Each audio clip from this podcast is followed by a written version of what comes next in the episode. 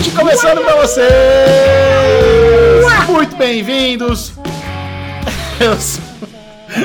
Eu sou o Michel Arouca e eu estou aqui novamente Vai, com os Bubu, meus amiguinhos que vocês já os conhecem, mas eu vou apresentá-los mesmo assim, começando com ele, Bruno Clemente. Clemente. E aí, E aí, Bubu? meus amores, olha, hoje foi uma alegria. Eu criei essa sala de reunião do Skype pra gente poder gravar aqui se vendo, né? E, e para quem tá escutando, a gente grava se vendo, meus amiguinhos. Muita gente reclamando que a gente não coloca as imagens, eu explico por quê. Nesse exato momento, eu e Alexandre Bonfá estamos aqui praticamente nus. Michel Arouca está super à vontade na casa dele, de Baby Doll. Então, assim, não é uma coisa agradável colocar essas imagens para vocês Agora que a galera vai querer ver. degustarem. Cara, eu tava aqui sem camisa, cremoso, delícia, aqui esperando vocês. De repente, eu tô aqui fazendo qualquer coisa, com fone de ouvido, começo a escutar o Alê. Eu vou olhar, ele tá rindo que eu tô sem camisa. E ele sem camisa também. Eu vou, o que, que é? Nunca viu chassi de grilo, não, velho?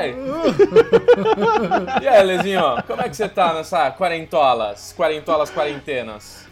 E aí, Bubu? Não, o engraçado é que é o seguinte, né? Eu tô sempre sem camisa, né? Eu chego em casa, eu chego e tiro a camisa. Qualquer época, cara. Eu posso vir almoçar em casa, eu tiro a camisa. Eu chego na sua casa, eu tiro a camisa. Eu chego na casa do Chechel, eu tiro a camisa.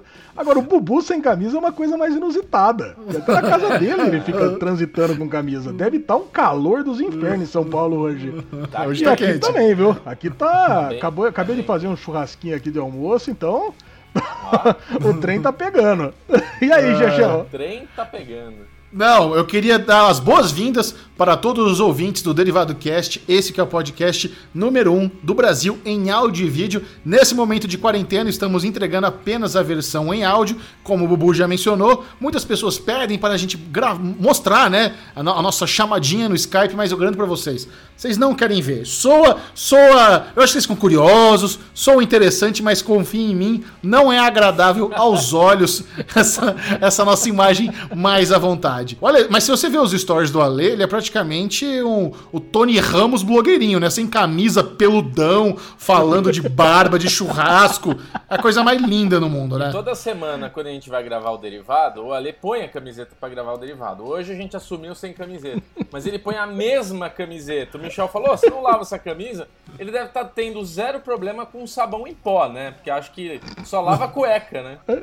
É, a gente não tem problema de lavar roupa aqui, pelo menos a minha. Realmente aquela camiseta, ela tá em cima da cadeira e eu vou lá, coloco a camiseta e tal. Aí colocar, botaram pra lavar a camiseta. Então não tava lá aqui agora, pronto. Agora tô gravando sem camiseta normal. Eu tô carente, Michel. Eu tô carente. Ah, é? E eu, eu vou pedir uma coisa pros nossos ouvintes que há muito tempo eu não peço. Vai. Vamos dar like, vamos se inscrever no canal, porque mais do que nunca precisamos dessa colaboração de vocês. O canal precisa crescer, o canal precisa de likes.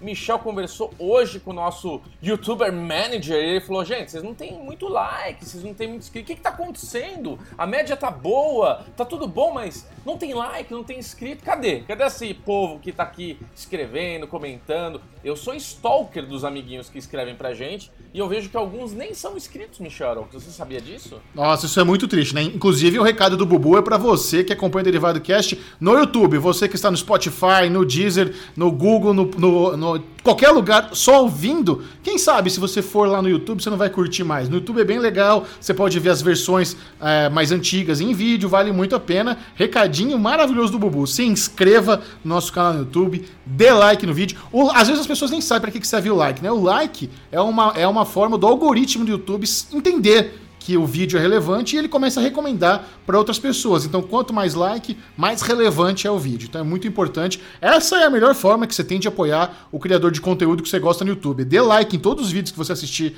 no, no YouTube, recomende pra turma e agora é a hora, né, Bubu? É isso aí. E tudo começa com Horror Avengers! Rolezinho, vida social. Agora, né? Não temos rolezinho nem vida social, mas temos novas rotinas de quarenteners durante a época aqui do coronavírus. Alexandre Bonfá, eu, eu escutei você falando que está fazendo churrasco todo dia em casa, é isso que virou a rotina de Alexandre Bonfá. Em vez de você estar aí fazendo exercício, fazendo uma, uma dieta vegana, deixando de beber, você tá enchendo toba de picanha gordurosa todo dia, é isso? Não, mas tem uma explicação. Tem uma explicação. Ah, eu, claro lembro, tem. eu lembro bem que na- no- logo nos primeiros dias aqui de lockdown, eu falei que ia vir um cara consertar o forno. Vocês lembram disso? Vocês Lembro. até me advertiram, falaram, não, não pode o cara consertar o forno, que ele vai infectar cara- sua casa aí de coronavírus. Pois bem, o cara, ele tava passando mal, tava tossindo e não veio. E o forno que já tava meio boca, o forno ele realmente acabou de quebrar. Agora a gente acha muito mais interessante acender a churrasqueira do que fazer as coisas do fogão. Ah, Então, entendi. porra, Ah. então qual que é o negócio? Eu fui lá, ontem eu fui no supermercado, comprei alguns sacos de carvão, comprei lá uns espetinhos, umas carnes, umas picanhas, e a gente optou por utilizar mais a churrasqueira do que o, o forno, só por causa disso. Qual, Não qual- é um qual que é, qual é a social. carne? O que, que você tá fazendo aí na Brasa ultimamente? Cara, hoje, por exemplo, nós tivemos aqui de almoço ó, uns espetinhos de fraldinha, é, de franguinho com bacon e coraçãozinho. Mas só foi um churrasquinho light de espetinhos. Uma cervejinha Heineken, né, pra acompanhar, né, só pra dar aquela quebrada no almoço. E Claro. já que a gente ia gravar o derivado mesmo, pra dar aquela, aquela salpicada a mais, aquele creme gostoso, aquele equilíbrio na voz. Certo. E é isso aí. Mas, cara, a gente já fez costela, a gente já fez cupim, a gente já fez aqui umas belas umas picanhas. Cara, tá, tá bem gostoso essa, essa rotina aqui de churrascos aqui everyday. Vamos, O Ale, vamos o mudar Ale transformou. quadro de Aruvengers para Quaruvengers. Quarovengers. O Ale, trans- o Ale transformou a quarentena numa puta férias, né, velho? Tá uma delícia. De topless e churrasco todo dia, por favor. Isso Você, sim é uma cara. quarentena. Cara, mas o Quaro Vender de verdade foi a visita até o supermercado, né? Que eu sempre detestei a vida toda. E de repente eu adorei ir no supermercado, porque foi a terceira vez que eu saí durante em 18 dias pra dar uma voltinha e fui lá fazer uma compra. Cara, e adorei. Fui lá, encontrei outras pessoas, porra, na sua maioria pessoas acima de 60 anos, que eu achei um absurdo, mas acabei encontrando, cara, por incrível que pareça, um brotherzaço meu. Já No supermercado? lá. No supermercado, cara. E o supermercado tá com controle de pessoas, né? Cada vez que você entra, você ganha lá uma, um cartão pra ter um número máximo de pessoas transitando ali dentro.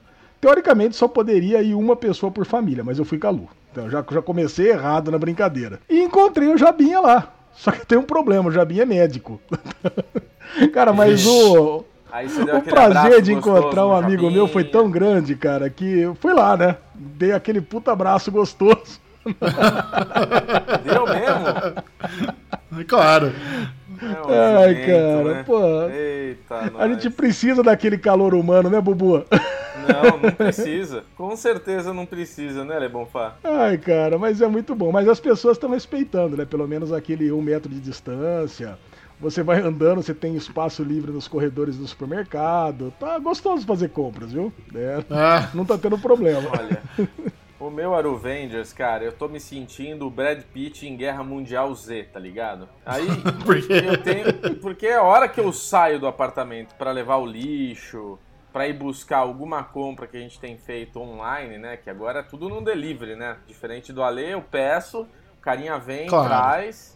Você põe no Sim. carrinho de compras ali do prédio, né? Que tem aqueles carrinhos pra transportar as, as mercadorias. E você vem pra dentro do apartamento. Esse período, esse percurso, cara. Primeiro que eu acho que eu já ofendi umas 3, 4 pessoas, né? Porque quando o elevador tá descendo, ele, ele dá aquela começar freada, eu já falo, puta que pariu, vai parar. Eu sempre falo em voz alta. Aí a pessoa abre a porta, entra a pessoa com aquela cara de. É, sou eu, desculpa. Sabe, tipo. Mas por quê? Porque eu não quero do- entrar no elevador com mais alguém dentro do elevador. Como assim, por quê? Nossa. Diferente de você que sai abraçando todo mundo, eu quero distância do- dos humanos. Por isso que eu tô falando que é Guerra Mundial Z. Eu saio com uma faca, o cara vem eu já espeto, cara. Sai pra lá, mano. Porra. Eu já pensei em descer só de escada. Eu moro no décimo andar. Eu falei, puta, acho que eu vou descer de escada e eu subo de elevador, né? Na hora que eu entro no elevador, eu ponho a camiseta por cima, assim, pra tapar o nariz, pra não ficar. Não tem máscara, né? Então a gente se vira nos 30. O álcool gel vai que vai. Nossa, parece um Maverick V8. Vou que vou gastando o tubo de gel cada 10 metros. É 5 litros de álcool gel. Eu vou passando no corpo, sabe? Vou deixando o chão molhado de álcool. Então é uma aventura, né, Nossa cara? É uma aventura. E, e sempre eu que desço, né? Tipo, qualquer coisa que chega, eu falo pra minha esposa, Sabrina, fica aí, eu vou lá rapidão, volto, jogo tudo no cesto, banho, independente de qualquer coisa. Prefiro pecar pelo excesso do que pelo descuido, que nem Alexandre Bonfá. Agora, a única pessoa que tem alguma, alguma arovendice diferentice é a Micharouca, né, Mimi? O que, que se aprontou aí? É, cara, a minha rotina tá aquela melancia, né? Tá uma delícia, porque eu tô tentando ficar o máximo possível em casa, não sair nenhuma vez, faço compra pelo Rap, comprinha da semana então pequena, vou lá, pego, não fui pro supermercado, não fui pra farmácia, o que eu precisar, tudo de, de aplicativo para ficar em casa. Mas aí, como eu tô muito em casa e como a gente tá trabalhando muito, como tem muito vídeo no YouTube, muito podcast, roteiro pra TNT, os meus dias estão corridos, estão mais corridos do que o normal. Então, como eu já disse antes, a semana tá passando rápido. Mas para dar, né, uma energizada, já que eu tô muito em casa, porque eu não sou assim o grande atleta do mundo, mas eu pratico meu jiu-jitsu aí duas vezes por semana, aqui pertinho de casa. Então, normalmente, durante a semana, eu tento fazer um pouco de exercício. Obviamente, era para ser mais, né? Tô, tô completamente fora de forma, era para ir todo dia no jiu-jitsu. Duas vezes por semana é, é pouco. Mas então, para não ficar 100% parado na quarentena, eu fiz um negócio que eu nunca me imaginei fazendo. Vocês vão achar uma coisa mais absurda do mundo. Eu liguei a TV da sala, tirei a mesinha de centro, abri um vídeo de YouTube desses de Fast Workout Cardio, que é a galera fazendo exercício no, no, num estúdio inglês assim, e fui seguindo fui fazendo a minazinha fazendo. Eu peguei lá o mais leve, né? O mais, mais vagabundo que tinha, light exercise, whatever, uma coisa bem leve. Mano, meia hora desses exercíciozinho em casa acompanhando YouTube. Mas eu suei, mano. Eu suei. Mas vou falar pra você. Caralho. Foi bom, porque eu fiz esse negócio logo de manhã, quando eu acordei, e deu uma energizada, velho. Eu fiquei num pique por causa desses exercícios matinais. Então, assim, é uma coisa que eu recomendo. Primeira vez que eu fiz, tentar fazer vídeo, acompanhar workout de YouTube, assim, é coisa simples, é polichinelo, correr no lugar. Aí tem umas coisas que precisa de elasticidade, né? E você encostar a mão no, no dedão do pé, dar uma, dar uma alongada. Mas foi muito, muito bom. Morri? Morri. Mas eu acho que precisa, né? Precisa dar um exercício. Porque o sol já não tá batendo na minha. Eu tenho uma varanda boa aqui no meu prédio, mas não bate sol nela. Então já tô sentindo falta de um solzinho. Então, pelo menos esse exercício tô tentando fazer de uma forma que. Assim, se, se você vê a, essas meninas que estão fazendo no Instagram, dando dica de exercício, tem, né, o, o colchão, colchãozinho de yoga, o trilha sonora, bota um incenso, dá uma meditada. Eu fiz no chão mesmo, descalço, só de cueca, com a varanda aberta Olá. pra entrar um ar. Nossa, esquema, esquema da humildade. Agora, eu quero saber se a lesão me imagina fazendo exercíciozinho de YouTube na sala de casa. Olha, GG, eu não imagino nem você conseguindo arrastar esse sofá da sua sala. Pra onde você enfiou não, esse sofá, cara? Não, não, não mexi no sofá. Eu tirei a mesinha de centro só. Mas você nem cabe, você, entre o sofá e a televisão. Não, tem, tem três passos. Dá sim, tem um espacinho legal. Caralho, hein, Lesão? Agora você piorou muito a história. Cara, mas eu, eu, eu vou falar pra vocês, viu?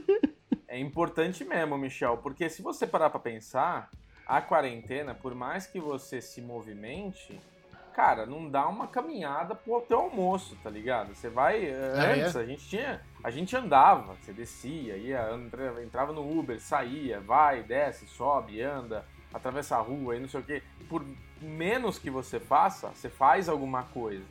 Mas agora você anda dentro da tua casa, então é tipo do sofá pra câmera, da câmera pro almoço, do almoço pra pia, da pia pra cozinha. Pra... Tipo, você fica é, numa... ridículo. Olha, teve um dia, cara, que eu tava nessa pegada de exercício, né? Tava, porra, o o Neizinho, meu cunhado, veio aqui, ele, ele veio com essas indicações. Ele falou que não é para ficar nessa parada de, pera de, pera de sedentarismo pera master, né? Agora. Freia, freia Ale, pera. Como assim Neizinho veio aqui em casa? Você tá recebendo gente aí agora? Não, ele é meu cunhado. Ele... Que é médico.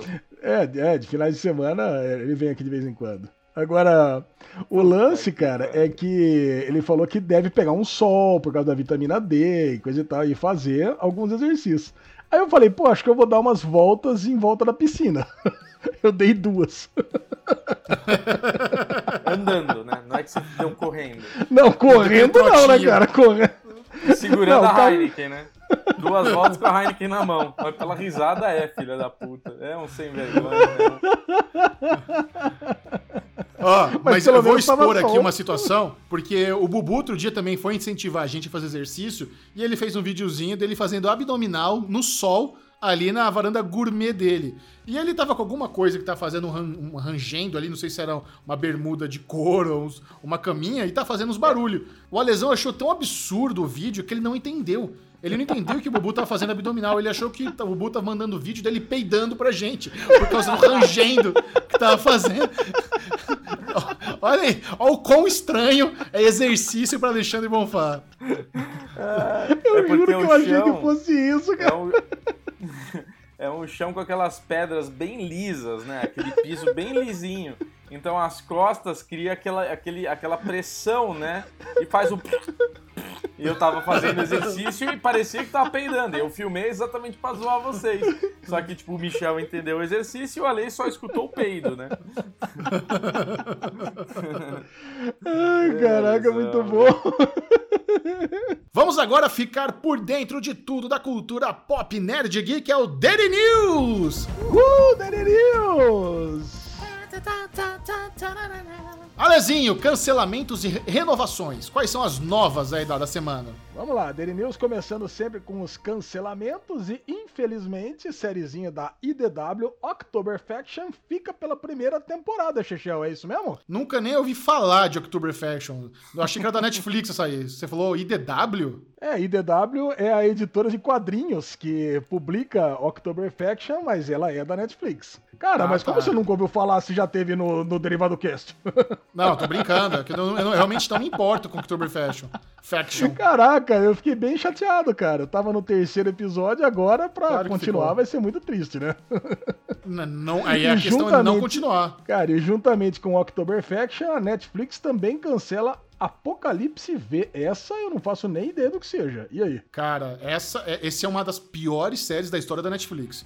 V-Wars, né? Apocalipse V. Muito ruim. Série de apocalipse zumbi com Ian Somerhalder, que fez o Vampire Diaries. Até entendo. Eu acho que no papel, cara, é, Apocalipse V com o Ian Somerhalder faz todo sentido. Você pega um cara que é um bom ator, carismático, vem de uma série tinha aí com Vampire Diaries bem popular, e botar ele numa outra série de vampiro, onde ele não é vampiro, até entendo atrativo, mas a série era muito porca, cara. Era, era muito mal feita, era muito horrorosa.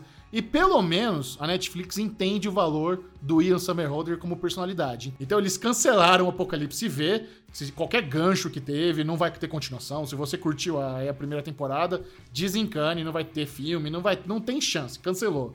Só que eles já estão vendo de manter a Netflix, né? De manter o Ian Somerhalder em alguma outra série da Netflix. Então provavelmente ele, ele vai ganhar um outro projeto aí em breve. Eu acho que nisso eles mandaram bem. Mas aí são duas produções que realmente não, não vai fazer falta alguma. Essa série deve ter passado num, em dezembro, né? Uma época que a gente tava meio de férias, porque realmente eu não, não lembro de jeito nenhum dela. Agora, pelos lados da renovação, achei curioso, porque a Netflix cancela a October Faction, que é praticamente do mesmo universo do que Lock, Lock and Key, e renova Lock and Key. Como é que você explica isso, Xixão? É fácil, Alezinho. Lock and Key, todo mundo assistiu, repercutiu, falou, fez vídeo. October Fashion, a gente falou aqui, a gente nem lembra que a gente falou aqui. Então, ninguém se importa que é. Não, isso é verdade. O, o Lock and Key fez muito mais sucesso, não tem comparação. Faz, faz todo sentido do mundo ter a segunda temporada. Nessa, aí acho que a Netflix fez, fez mais, mais que sua obrigação. E o Chechel trouxe pra gente também que o Comedy Central renovou pra segunda temporada a série nacional do Fábio Porchat, Homens. Cara, isso aí é uma notícia inesperada, né? Porque, na verdade, eu fiquei sabendo que ia ter segunda temporada quando eu recebi o convite para participar de uma coletiva de imprensa virtual com o Fábio Porchat sobre a segunda temporada de Homens. Eu falei, eita, vai ter segunda temporada, que boa notícia. Eu assisti a primeira e gostei muito. Então, muito bom. Quem não assistiu Homens, cara, é interessante, né? Tá no Amazon Prime Video, é disponível para você ver quando quiser. O começo da, da, da, série pode assustar muitas pessoas, principalmente as mulheres. As mulheres vão assistir o começo e vão achar que é escroto, vão achar que é machista, mas isso é o ponto da série. A série é muito engraçada, muito inteligente, muito criativa, vale a pena pra caramba quem quer ver uma comedinha nacional aí de boa, pode maratonar Homens no Amazon Prime Video, que é bem legal. A Lesão curtiu também. Ah, adorei, cara, adorei. A gente assistiu, acho que um dia ou dois. Eu lembro que o Chechel falou, Sim. Faltando dois dias para gravar o derivado, eu e o Bubu já pegamos, maratonamos, gravamos no derivado e eu fiquei impressionado de ter a segunda temporada, porque é uma primeira temporada completamente fechada. Não tem gancho, é. não tem nada. Essa primeira temporada, né? Essa temporada que teve de Porchat, ela foi genial. Acho que o Michel falou super bem. Tipo, você começa achando uma coisa e a temporada ela vai para outro caminho, né, cara, que te surpreende e te faz pensar. A segunda temporada, apesar de não, não ser algo que a gente esperava, vem, vem numa hora muito boa, né, cara? Porque, porra, foi muito boa a primeira. É aquela coisa, você quer uma segunda temporada, você quer ver a mesma coisa pela segunda vez. Então ter a segunda temporada faz muito sentido, principalmente, porra, um puta conteúdo nacional legal, divertido, eu sinto falta disso. É, e vamos ver, já que a coletiva de imprensa vai ser virtual, vamos ver se eu não trago um áudio aqui do Porchat pro Derivado Cast falando da segunda temporada. Esse é meu objetivo. Boa. Quero participar, uh. eu vou gravar a chamada e ver se ele não manda um salve aí pra galera do Derivado Cast. Muito bom. Vamos lá, mais uma notícia inusitada agora. Vamos ter Trent Busan 2 não sabia que estava sendo gravado, mas já temos até trailer. Vocês assistiram, meninos? Cara, eu Assisti. sou fã, eu adoro essa. Chama Invasão Zumbi, né? O título nacional. E aí eles fizeram um segundo filme. Que na, e eu achei interessante no trailer que assim, não é nem Train to Busan 2, é Train to Busan Presents Península. Porque na verdade vai ser meio que uma continuação no mesmo universo. Mas como não tem mais trem, né? É quatro anos depois de, do, que o trem com zumbis cagou lá tudo. Mano, filme de zumbi do jeito que eu gosto, frenético, correria, bastante ação. Pelo menos o Invasão Zumbi 1 eu adorei. E o trailer do 2 é aquele negócio, é aquela tosqueira divertida. Eu tô doido pra ver. É, eu achei ele bem videogame, né? Tipo, acho que para quem curte videogame vai adorar, porque, cara, é bem computação gráfica, assim, você vê umas coisas bem. Não, não tem definição melhor. Videogame, ponto. Tipo, não é um filme que você vai ver com aquela qualidade, tipo, nossa, nem percebe que é isso ou aquilo mas parece ser uma ação frenética mesmo de zumbi. Cara, tem um negócio muito legal, né? Parece que The Walking Dead matou o esquema de zumbi lerdão. Porque depois de The Walking Dead, você vê, veio o Trent Busan, agora tem o Trent Busan 2 com zumbi frenético. Veio aquele Black Summer da Netflix com zumbi correria. Veio até aquele, aquele Daybreak lá, que tinha zumbi que corre. Tem o Kingdom, que também é da Coreia, com zumbi correria. Então, quer dizer, The Walking Dead, cara, veio, trouxe um fim para essa fase de com o zumbi do Romero, que era aquele zumbi lerdão que demora para chegar em você. E eu acho ótimo, porque zumbi bom é zumbi que vem e te ataca e corre. E, corre. Perfeita análise, Lesão. Isso aí. E vamos ver mais uma notícia boa. Dia 3 de maio teremos a volta de Rick and Morty para mais cinco episódios. Nossa. Quem achou que yes. a temporada tava curta, olha aí. Cara, uma das coisas mais esperadas da minha pessoa. Não sei se vocês também, mas puta que pariu, foi muito frustrante a Netflix soltar aqueles primeiros episódios da última temporada, né? Dessa temporada que última que tá lá. E, e saber agora que tá vindo essa cremosidade de mais cinco episódios para fechar a, fecha a temporada agora, né? pra gente ir pra próxima, provavelmente. Porque, cara, Rick e Morty, quando você dá o play, não dá para parar mais. Certo, Michel? 100%, Bubu. Mas aí tem, tem uma questão importante. Rick and Morty volta com a segunda metade da temporada no dia, em maio, né, do dia 3 de maio. Só que nos States, ou seja, só vai chegar aqui na Netflix por, por julho. Porque até a temporada acabar em junho e tal, eu, eu, imagino que só entra na Netflix aqui no Brasil em julho. Não. Exatamente, que a primeira temporada aconteceu, essa primeira parte de temporada aconteceu isso. Na caixinha mágica já tava lá, pingando, episódio toda semana. Só que acabaram os primeiros cinco episódios um mês depois só que entrou na Netflix. Então é aí. Assim. É, tá longe, Bobo, tá longe ainda. Puta merda, eu fiquei tão feliz e triste agora, no mesmo, no mesmo frame. Agora, eu sou obrigado a confessar que Rick and Morty, eu sou um cara que eu assisti tardiamente. Eu não sei se as primeiras temporadas aconteceu isso também. Passou cinco episódios, deu um hiato e mais cinco na temporada. Você sabe, Gijó? Eu acho que não. Eu acho que as, as outras temporadas não, não teve esse hiato entre temporada, não. Ah, então Agora, tá Alexandre Bonfá, você que gosta de Loki, aquele personagem maravilhoso da Marvel, o que, que aconteceu? Cara, na série que vai ter na Disney Plus, Owen Wilson, aquele personagem conhecido pelo filme Penetras Bom de Bico, foi escalado para o elenco fixo.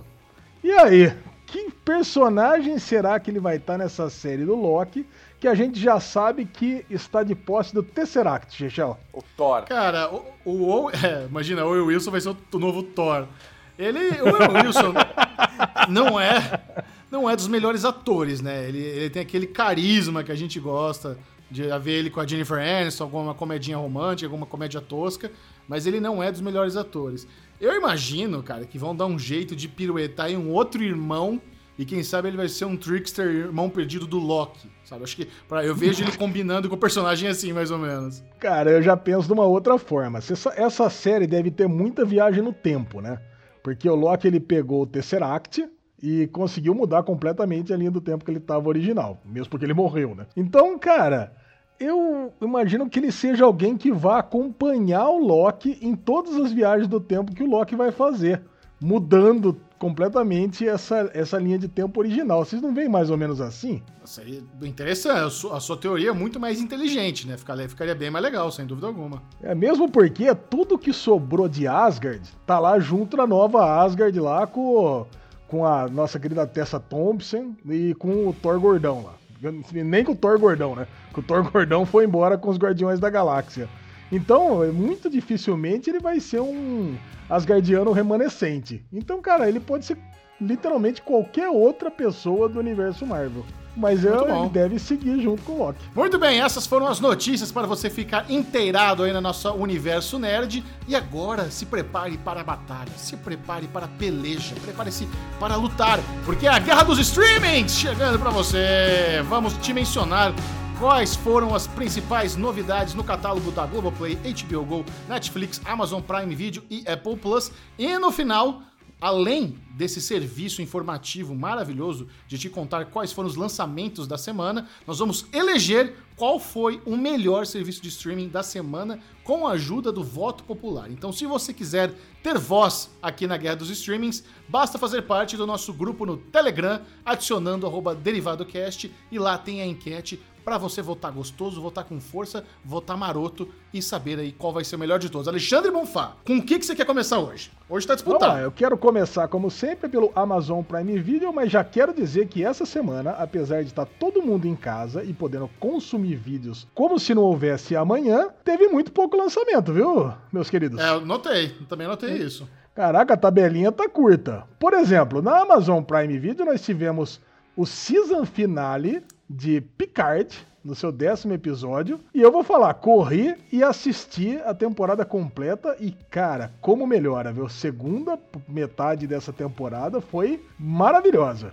Recomendo para todo mundo. E, cara, e tivemos aquela coisa, né? Aquela loucura de soltos em Floripa que o Bubu já explicou, que a gente já explicou. Na semana do dia 23 ao dia 29 entraram os dois aqueles dois episódios da resenha. Apple Plus vindo com a sua com o seu quarto episódio da série Amazing Stories, que não tem literalmente ninguém em território brasileiro assistindo, nem eu. Eu parei no segundo, não assisti mais. Acho que nem Bubu. Tá assistindo, não, Bubu? Parei no primeiro, cara, e olha lá, chato Eita, nós. HBO Go tá de repeteco com a semana passada com o Monstro do Pântano, The Plot Against America. Muito bom o segundo episódio, assistir. Acho que a gente só vai comentar agora no, no series finale, né? Patrulha do Destino, My Brilliant Friend, Strike Back, Kate Kinney, Westworld no seu terceiro episódio e Todd's Nós. Quer dizer, a única diferença da semana passada para essa foi Kirby Your Enthusiasm, que já era. E voltou Greg News. Olha aí, pela primeira vez na vida eu assisti Greg News. Eu assisti isso também. Assistiu? Eu não coloquei aqui na, Greg, na, na Guerra de Streams porque não é série, né? É talk show. E talk show Sim. a gente não coloca. Já assistiu alguma vez, Bubu, na vida? Greg Cara, News? Cara, eu tenho curiosidade, mas eu tenho um pouco de preguiça do talk show do, do Greg. Mas eu, eu tenho curiosidade. Vocês, gostaram? É bom? Vale a pena? O que vocês acham? Cara, eu lembrei de você, Bubu. Parece você ah, é? falando. o cara pegou, meteu então, a boca na ver. galera, do que tava ah. falando mal do coronavírus, é, é que, mandando é todo mundo é ficar que, em casa. É que não é bem talk show, né? É um programa de variedade que eles dizem. É ele fazendo dando as notícias com bom humor, meio que em forma de monólogo e insert de texto e vídeo. Ele não entrevista é. ninguém, né? O Gregório do Vivier. Aí ele fez a versão agora do, da quarentena na casa dele. Então é legal, cara. Ele sempre tem, tem umas sacadas bem inteligentes. Na internet vai super bem, cara. Se você. É, é, é o programa no YouTube da HBO Brasil com mais views disparados é qualquer, bate qualquer trailer de qualquer série, é o Greg News, como bomba no YouTube. Vai, vai bem pra caramba. Eu Boa, gostei. Eu, eu vou, acho que eu vou ver toda semana, viu? É curtinho demais, né? 20, acho que 2 minutos, 22 minutos. Eu acho é que esse foi especialmente curto. Normalmente tem mais de meia hora. No começo, eu ficava irritado pra caralho, porque eles usavam aplauso falso. Tinha claque. Ai, Isso me irritava muito. Porque é. ele, o cara já, ele já faz com plateia ao vivo originalmente. Aí os caras ainda fazia com claque, a, a, a, o aplauso não, a risada. A risada era muito zoada, mas acho que eles Aí pararam com isso. Eles pararam, porque era muito bosta. Bom, vamos lá, continuando. Agora, se teve um, um streaming que não entrou nada, foi a Globoplay. A Globoplay teve a nossa querida cobertura do Big Brother Brasil e os episódios mais recentes de Doctor Who, A Million Little Things e só. Só. Cara, não teve nenhuma temporadinha nova, nada para contar a história, Gigel. E aí? Cara, a Globoplay tá empurrando Killing Eve essa semana, né? Eles até fizeram um episódio especial na TV e tudo mais.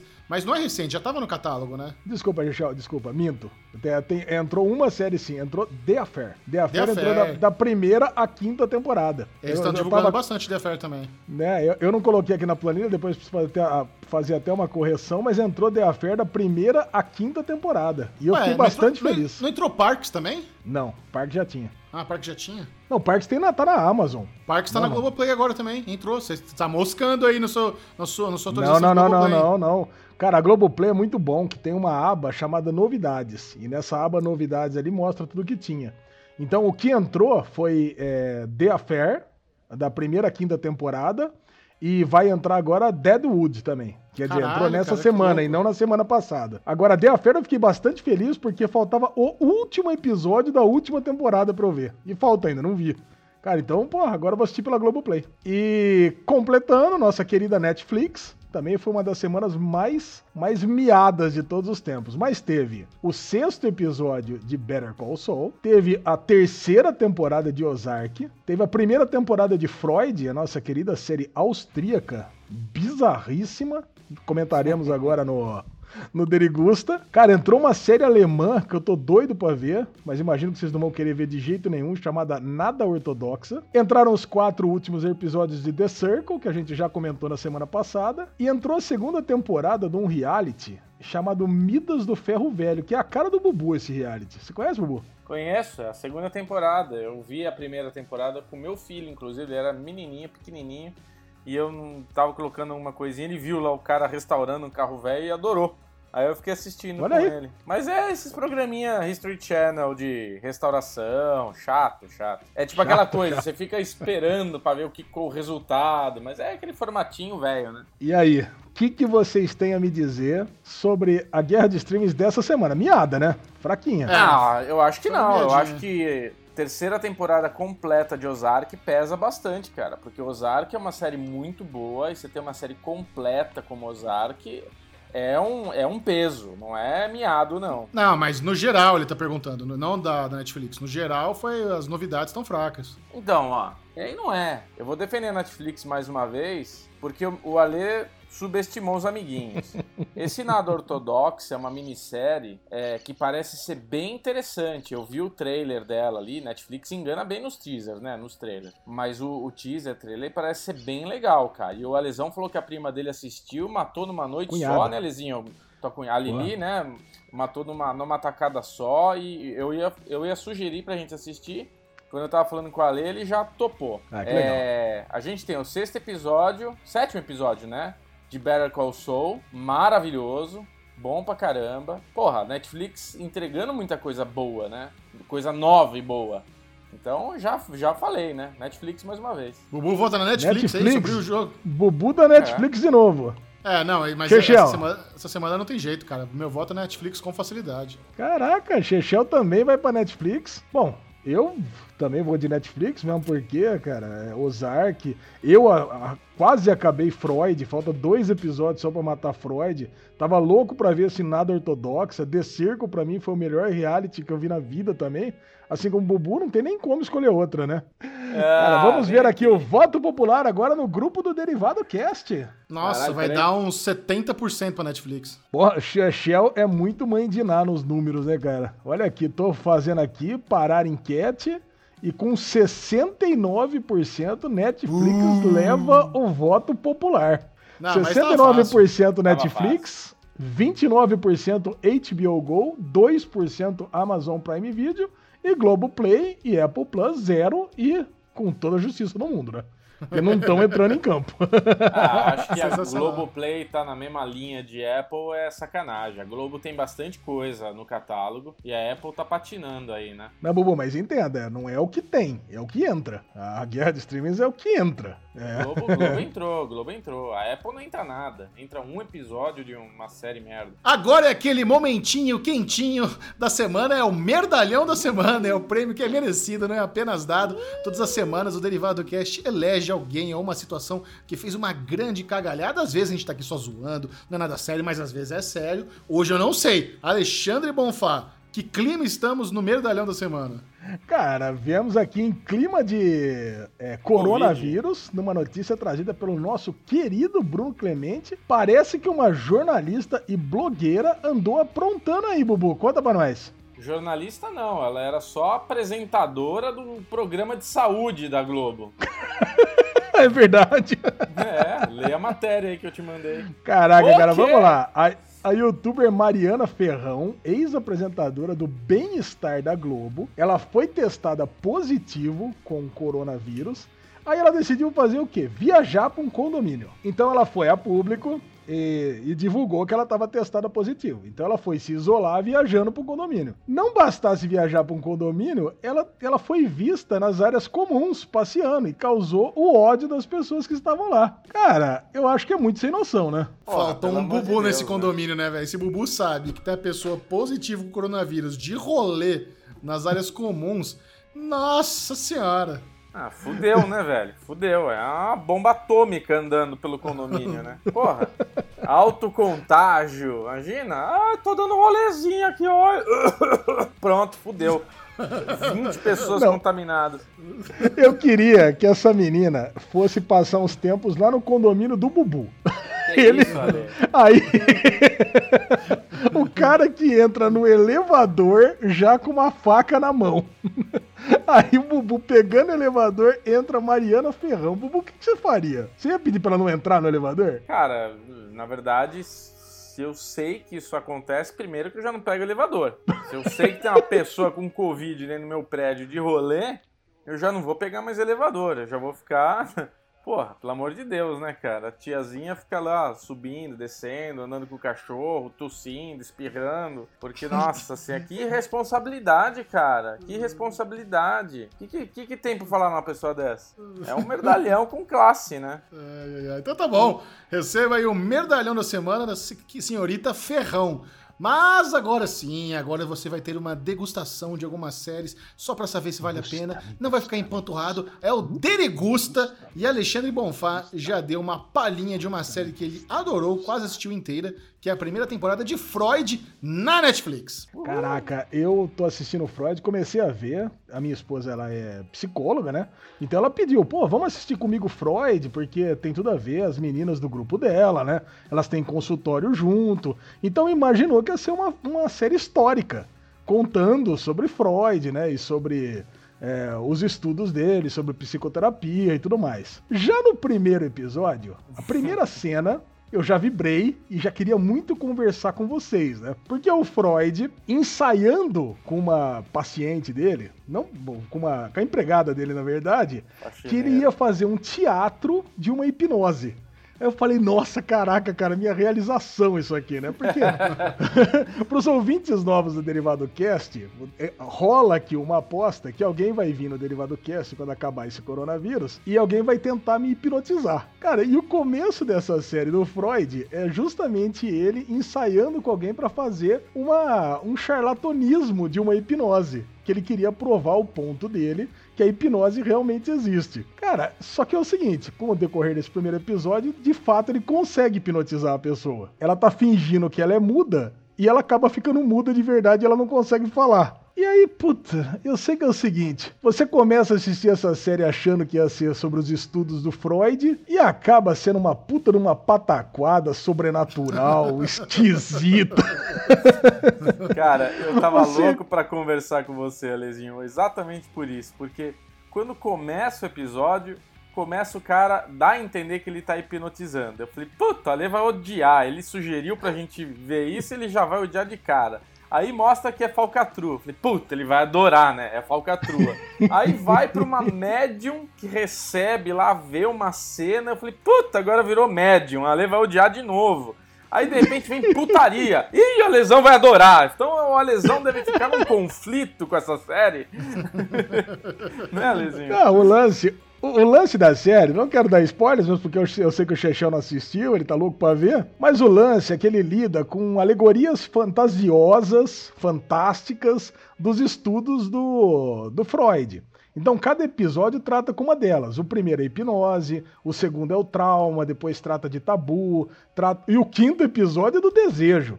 Quando eu assisti esse quinto episódio, cara, que é o Desire, Pô, eu acabei o episódio e eu falei, what the fuck? O que eu tô fazendo assistindo essa merda, velho? Parece um filme da Brasileirinhas. É uma putaria, mas. Caralho, velho, é uma putaria do demônio do capeta, velho. A mulher, a hora que é pra ela pegar lá pra possuir as pessoas, elas pega a galera, pinta de sangue, deita no chão, cavalga que nem uma demônia. Caralho, que velho. Isso, é... Não, é isso mesmo. Assiste pra você ver os últimos Qual 10 é minutos a... disso aí. A? Medium faz isso?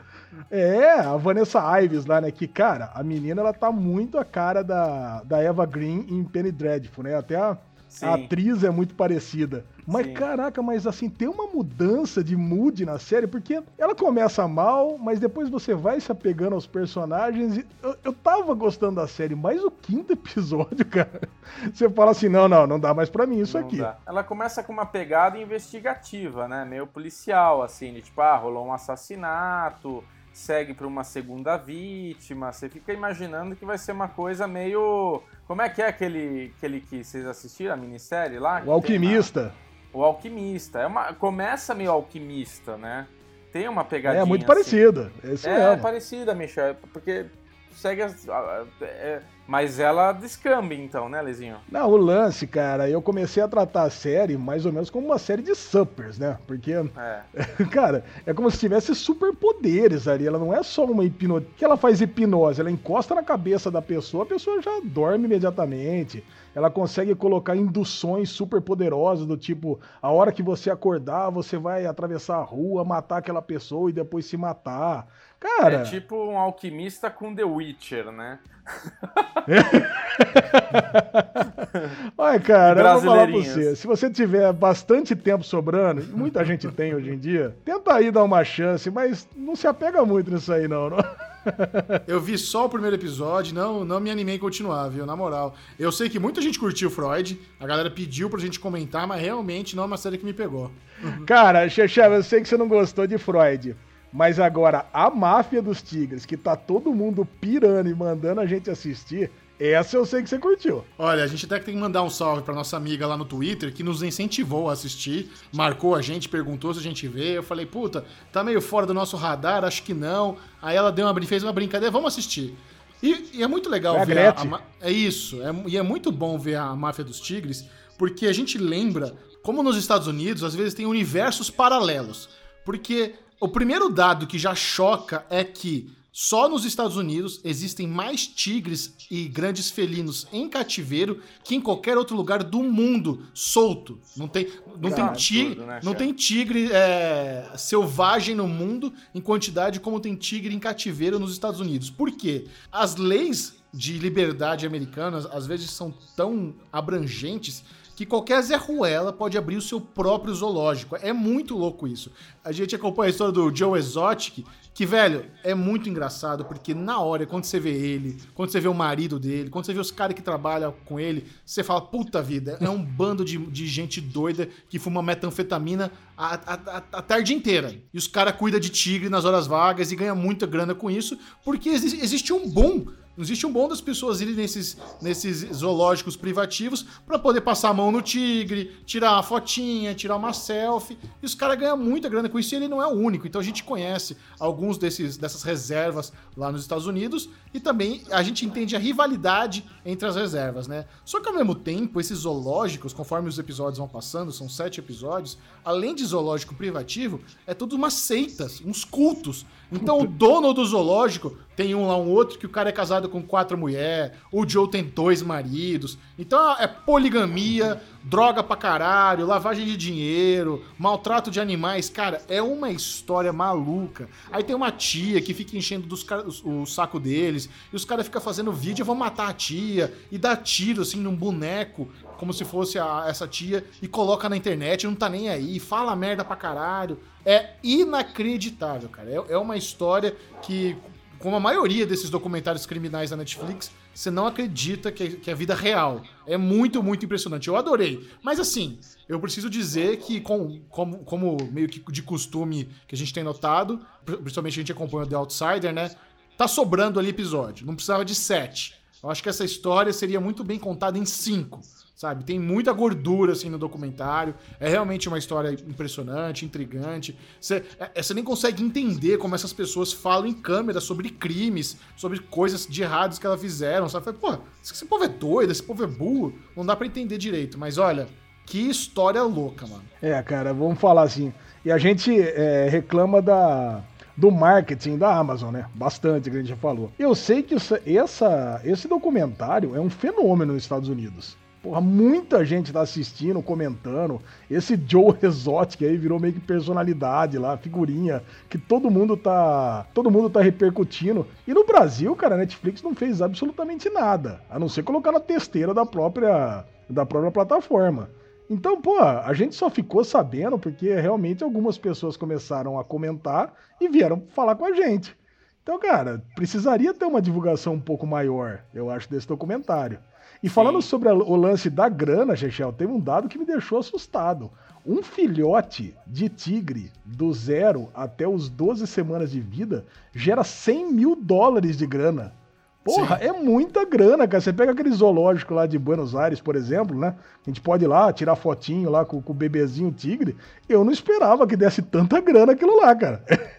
é muito cara, louco, né? Eu, eu, eu, lembrei muito da SeaWorld assistindo esse, esse, esse documentário, porque ao mesmo tempo que você vê lá a outra tia cheia de tigre, mas ela diz que é um lugar onde eles resgatam animais e deixam eles viverem ali, porque senão eles iam morrer, não teria para onde ir. Ao contrário do Joe lá que ganha dinheiro com as pessoas tirando fotinho e afagando, e afagando os tigres. A SeaWorld tem esse, esse rebranding da marca deles, né? Que agora não é um parque onde eles tiram proveito de orca, porque é, é isso. Só que eles dizem que eles são um santuário onde eles resgatam baleias que, se não fosse por eles, iriam morrer sem tratamento, porque tinha algum problema. E, e, a, e a mesma coisa, eles tiram de cada baleia alguns milhões de dólares, sabe? É, é muito lucrativo esse, esse, esse, negócio com bichos. Mas eu acho que a SeaWorld tá caminhando para, sei lá, em cinco anos não ter mais nenhum animal lá e ser um parque de diversões temático de bicho, mas sem os bichos reais. É, dá uma tristeza ver, ver aqueles animais, né, aquelas baleias gigantes. Por mais que seja enorme aquelas piscinas, porra, não dá para comparar com o oceano, né? A mesma coisa é. botar um tigre numa jaulinha bosta com um redneck fumador de, de metanfetamina cuidando, né, cara? Puta que pariu, que dó. Exatamente, cara. Eu assistindo esse documentário, eu lembrei de duas coisas. Primeiro, é isso tudo que vocês falaram, né? Porque mostra esses doidos que tem essa.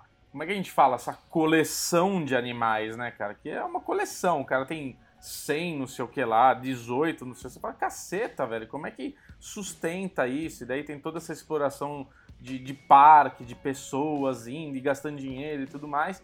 E daí você tem essa outra ponta, que é a ponta pior ainda, que é a tia que fala que ela é, que cuida, que salva os bichos, Mas ela tem um parque onde as pessoas vão lá e pagam ingresso e. Tipo, é a mesma coisa que o outro cara. Não, eu, não, eu não entendi qual que era a diferença dela pro Joe Exotic, a não ser essa coisa de exótico, né? Que o cara é um é uma personalidade exótica, né? Ele é todo exótico mesmo, né? É, o, o, que ela não curte é o negócio de ficar afagando o animal. Isso que ela não curte, que eles, eles ganham muito dinheiro com isso. A pessoa vai lá, tem um tempinho para afagar os animais e tirar selfie. Então ela, ela, ela, não faz isso.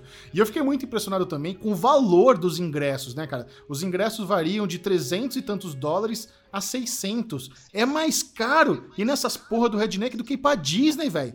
O ingresso pra Disney você paga 150 dólares. Os caras cobram o dobro pra ver um, um, um, tigrezinho. Cara, que loucura. E como enche? Vai gente do, dos Estados Unidos inteiro nesses lugares. É, é mais caro do que Agora... os. É mais caro do que as peças da, de Las Vegas lá. Mais caro do que o Circo do Soleil. Mais caro do mais que caro que Broadway. coisa. Eu nunca vi Sim. um negócio tão caro que nem esse. Agora você vê, né? Vocês deram um exemplo aí de que tem mais animais e tem esse negócio de controle. Você sabe que, eu já acho que eu já contei isso no derivado, que tem um, um pet shop perto do, do da, da, produtora ali, né? Perto da Cobase, fica atrás da Cobase, e eles vendem animais silvestres. Cara, uma vez eu fui lá, primeiro que já tem um monte de bicho lá que você fala, caralho, velho, como é que esse cara consegue vender isso? Mas uma vez eu fui lá e tinha uma arara azul, uma arara azul em extinção, cara. Aí, tipo, eu juro, eu liguei pro Ibama, eu falei, mano, eu vou ligar pro Ibama, o Bubu X9? Ibama, Bubu X9. Eu falei, eu vou ligar pro Ibama, porque é um absurdo um animal em extinção. Tem filme falando em animal em extinção dessa porra e o cara tá vendendo a porta aberta lá pra todo mundo. Aí eu liguei lá, conversei com a pessoa que me atendeu. Ela falou, ah, mas às vezes ele tem autorização para procriar. Pro... Quer dizer, cara, tudo tem esquema, tudo tem algum jeito de. Porque se o bicho tá em extinção, não pode procriar. Não Esse papo de que você tá salvando, que você tá para mim isso é tudo conversa, porque se o bicho tá lá à venda, é um comércio. Acabou. Não, cara, é, é, é uma história muito louca, aparecem outras figuras. Tem, tem, um cara que ele comete uma. Nossa, eu não quero dar spoiler, mas eu tô me segurando. Assistam a Máfia dos Tigres, cara. Vale a pena, sete episódios de uma hora história louca pra caralho. Você, nessa época, vocês querem ver uma coisa diferente. Eu adoro esses documentários da Netflix, né? Então, eu sou o público. Mas eu recomendo muito. Até se você quer pegar gosto, esse pode ser um. Obviamente. O melhor é o Wild Wild Country. Se você quiser com começar do zero logo com o melhor, vai de Wild Wild Country. Mas a Máfia dos Tigres também vale muito a pena. Estão preparados para comentar sobre séries com spoilers? Ui, yes! Vamos! Então receba a vinheta mais spoilenta da internet, porque agora vamos falar sobre os episódios mais recentes de Better Call Saul, Westworld e The Sinner, terceira temporada. E Ozark. E Ozark. Spoilers! Eu preciso assumir que essa semana estou em falta com uma das nossas séries favoritas, que é Better Call Saul. Infelizmente, não consegui assistir o episódio mais recente, mas Bubu e a Lesão vão contar para vocês aí o que, que teve de bom. Oh que tristeza, Michel Arouca. Cara, teve muita coisa boa, como todo episódio de Better Call Saul, né? Dificilmente tem um episódio ruim.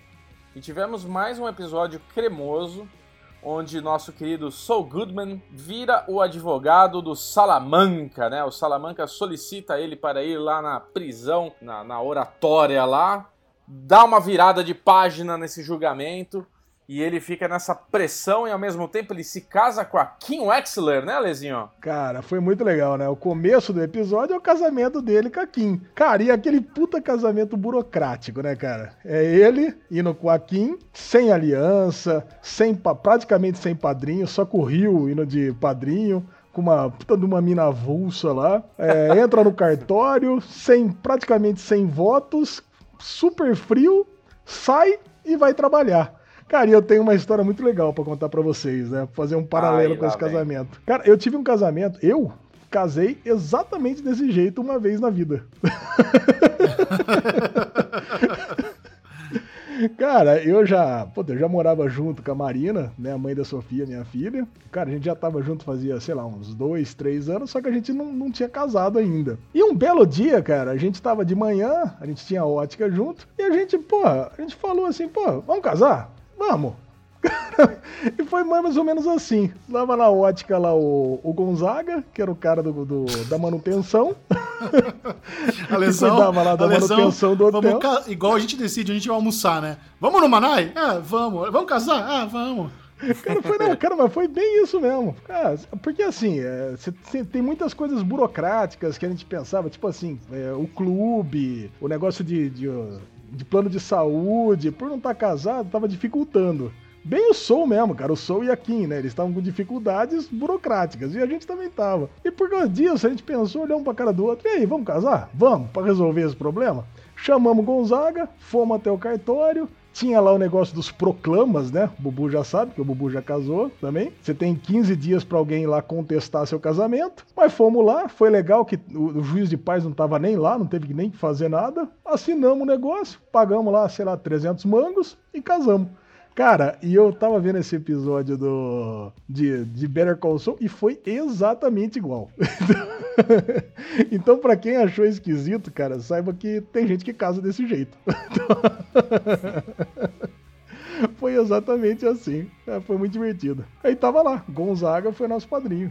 Cara, e no, no, no Better Call Saul, foi isso, eles saíram do cartório, um deu um beijinho no outro. Foi até estranho, né, a gente ver o, o Soul dando um beijinho na Kim, né? A hora que o juiz falou, pode Sim. dar um beijo, que a gente não vê isso Zero na série. Zero química. É. é, e saíram de lá. Agora, teve uma coisa muito legal, né? Que teve uma discussão no derivado de por que que o, o Gus Fring tava fazendo o moleque limpar tanto aquele... O, aquele negócio da, da, das fritadeiras, né? Que a gente ficou, um bom negócio. Eu achei que era por uma questão poética, vocês acharam que é porque ele tava torturando o moleque, mas na verdade tinha uma justificativa, né, Bubu? Tinha. Ué, você não entendeu? Não. não, o lance era o seguinte: ele precisava daquilo ali o mais limpo possível para fazer o frango deslizar para explodir o Los Pollos Hermanos. Não, Ale. É lógico que é, Bubu. Não, Ale. É assim. Nossa, você não entendeu nada ali. É, lógico que é. Ele o coloca um pedaço de metal liso só. Sim, que o moleque tá variando. E o, não, o cara, o, o, o, metal ele tinha que estar tá o mais liso possível, o mais limpo possível, para que ele saísse, esquentasse, o frango deslizasse e explodisse tudo. Exatamente. Tá bom, deixa, deixa nos comentários aí, galera, se é isso que aconteceu. Aquilo ali desliza qualquer jeito, se tá limpo, se não tá, é gordura. Ele foi esquentando e a gordura foi deixando ele deslizar, cair. A limpeza daquele cara não faz a menor diferença para o deslize de um negócio com gordura. Ah, é, pra mim, eu acho que teve tudo a ver, cara. Ele, ele fez com que limpasse o máximo possível para que pudesse deslizar gostoso aquele frango. Tá bom. Cara, e no final, teve aquele discurso maravilhoso que o Chechel vai assistir, pra vocês não precisam nem falar, do, do Jimmy contra o Howard. Cara, que eu acho que vai. Essa, pelo menos, vai valer a indicação do Bob Odenkirk para concorrer ao prêmio de melhor ator no próximo Pô, ano. Tô, tô empolgado, tô empolgado para concordar com o Bubu, com certeza não tem nada a ver com o que você falou do frango, e tô empolgado para ver esse discurso aí. cara, vocês vão ver, cara, episódio nota 10 para mim, cara, nota é, 10, porra, maravilhoso episódio. A Kim também bota na parede lá o dono da empresa. Tem várias coisinhas muito legais esse episódio. É, muito bom. E tem o Saul Goodman também, nesse negócio que eu falei, defendendo o Salamanca, que é legal. E daí tem uma coisa que acontece lá. Não vou falar muito para não estragar a experiência de Michel Arouca. Agradecido, mas se vocês querem experiência boa de série, eu recomendo muito assistir Westworld, que o seu terceiro episódio da terceira temporada voltou com tudo, depois de um segundo episódio um pouco mais morno, Alexandre Bonfá não aprovou muito o segundo episódio, agora não. tivemos uma retomada no ritmo, né, Lesão? Ah, muito. Cara, e eu acho que tem muito a ver com a Dolores, né? Vamos falar a verdade. Episódio que não tem a Dolores, sempre ele é morno, cara. Quando tem a Dolores é foda. Pra mim, ela é a protagonista da série. É, então quando tem, tem razão, ela, mesmo, mesmo a gente não sabendo se é ela que tá dentro dela, é muito foda. e aí, mas oh, vocês acham? A grande pergunta que fica, Charlotte. Quem é, Quem é Charlotte? Charlotte? Quem Essa é, é Charlotte, Churchill? Você que é especialista. Não, o Bubu já falou aí, Clementine. Eu gosto da ideia da Clementine. Clementine, tem cena da Charlotte fumando, é, tem, tem algumas coisas. Parece que quando ela tá é, deitada com a Dolores, ela toca no lábio de uma mesma forma que ela tocava no lábio quando era Clementine no corpo dela. Tem algumas pequenas referenciazinhas que provavelmente é a Clementine. Não, não vejo outro personagem. Eu escutei Mimi Carol, né, a live de Westworld, maravilhosa. Então, você que viu o episódio não tá sabendo, tem essa live, a live com os três que é, é a cremosidade, né, depois do episódio. E ali falaram-se de uma teoria de Wild, né, que tinha aquele personagem que era Dolores, de eles terem se dividido. Não é isso? White. Wild. White. É? White, é. Tão, tão insignificante, cara. Tipo, dividir a personalidade, um em cada corpo, nossa, é muito merda se for isso, cara. Não faz o menor sentido. A, Lesão detestou essa teoria, mas é, realmente a, a, teoria que a gente mais repercutiu lá na live é a possibilidade de a Dolores ter repartido as duas personalidades que ela tinha na mente dela, que era o Wyatt, que é a personalidade mais agressiva, e a filha do fazendeiro, que é aquela personalidade mais boazinha, que é a Dolores de vestidinho azul. Então ela dividiu, botou uma na Charlotte e, e ficou com outra. Então, na verdade, quem está na fake Charlotte é uma própria versão da, da Dolores que aí combina com alguns diálogos onde ela diz que é a pessoa que ela mais confia e tudo mais. Porém, Alexandre Bonfá descartou imediatamente essa possibilidade. É, eu já tenho uma outra teoria, mas que é muito mais maluca do que essa. Para mim, quem tá ali no corpo da quem tá no corpo da Charlotte. da Charlotte é a Clementine mesmo. Até combina com a personalidade da Clementine que ela teve durante a série toda. Mas a Sim. Clementine, vocês lembram que era muito mais ligada a Maeve do que com a, com a Dolores. Então, para mim, quem tá dentro do corpo da Dolores é a Maeve. Não é a, não é a, não é a Dolores. Porque não faz o menor sentido a Dolores ter saído do parque no corpo da Charlotte e ter trocado do corpo só para ter a mesma casca que ela tinha. Sabe, a, a, a inteligência não é apegada ao corpo. E para ela, ela é muito mais dominante no mundo externo, tendo o corpo da, da Charlotte, certo? Então, olha, é, é, eu não descarto nenhuma teoria de Westworld, porque tudo é possível, mas é. eu acho que não, não combina com os diálogos que, que a gente teve nesse episódio ser a Maeve. A Dolores fala pra Charlotte, você pertence a mim, nós não tivemos pai. Ela fala algumas coisas muito íntimas, ela nunca teve essa ligação tão íntima com a Maeve, assim, tanto essa, essa intimidade. Então, assim, ser a Maeve é legal, porque ser é uma puta pirueta, um puta twist. Mas eu não acho que combina com os diálogos que a gente assistiu. Só isso. Também acho que não. Agora, Alezinho, eu não quero, odeio essa teoria, mas é possível essa teoria ser real, cara. Porque é, uma coisa que foi falada na live. Qual teoria? Eu, essa teoria da Dolores estar dividida as personalidades em cada corpo.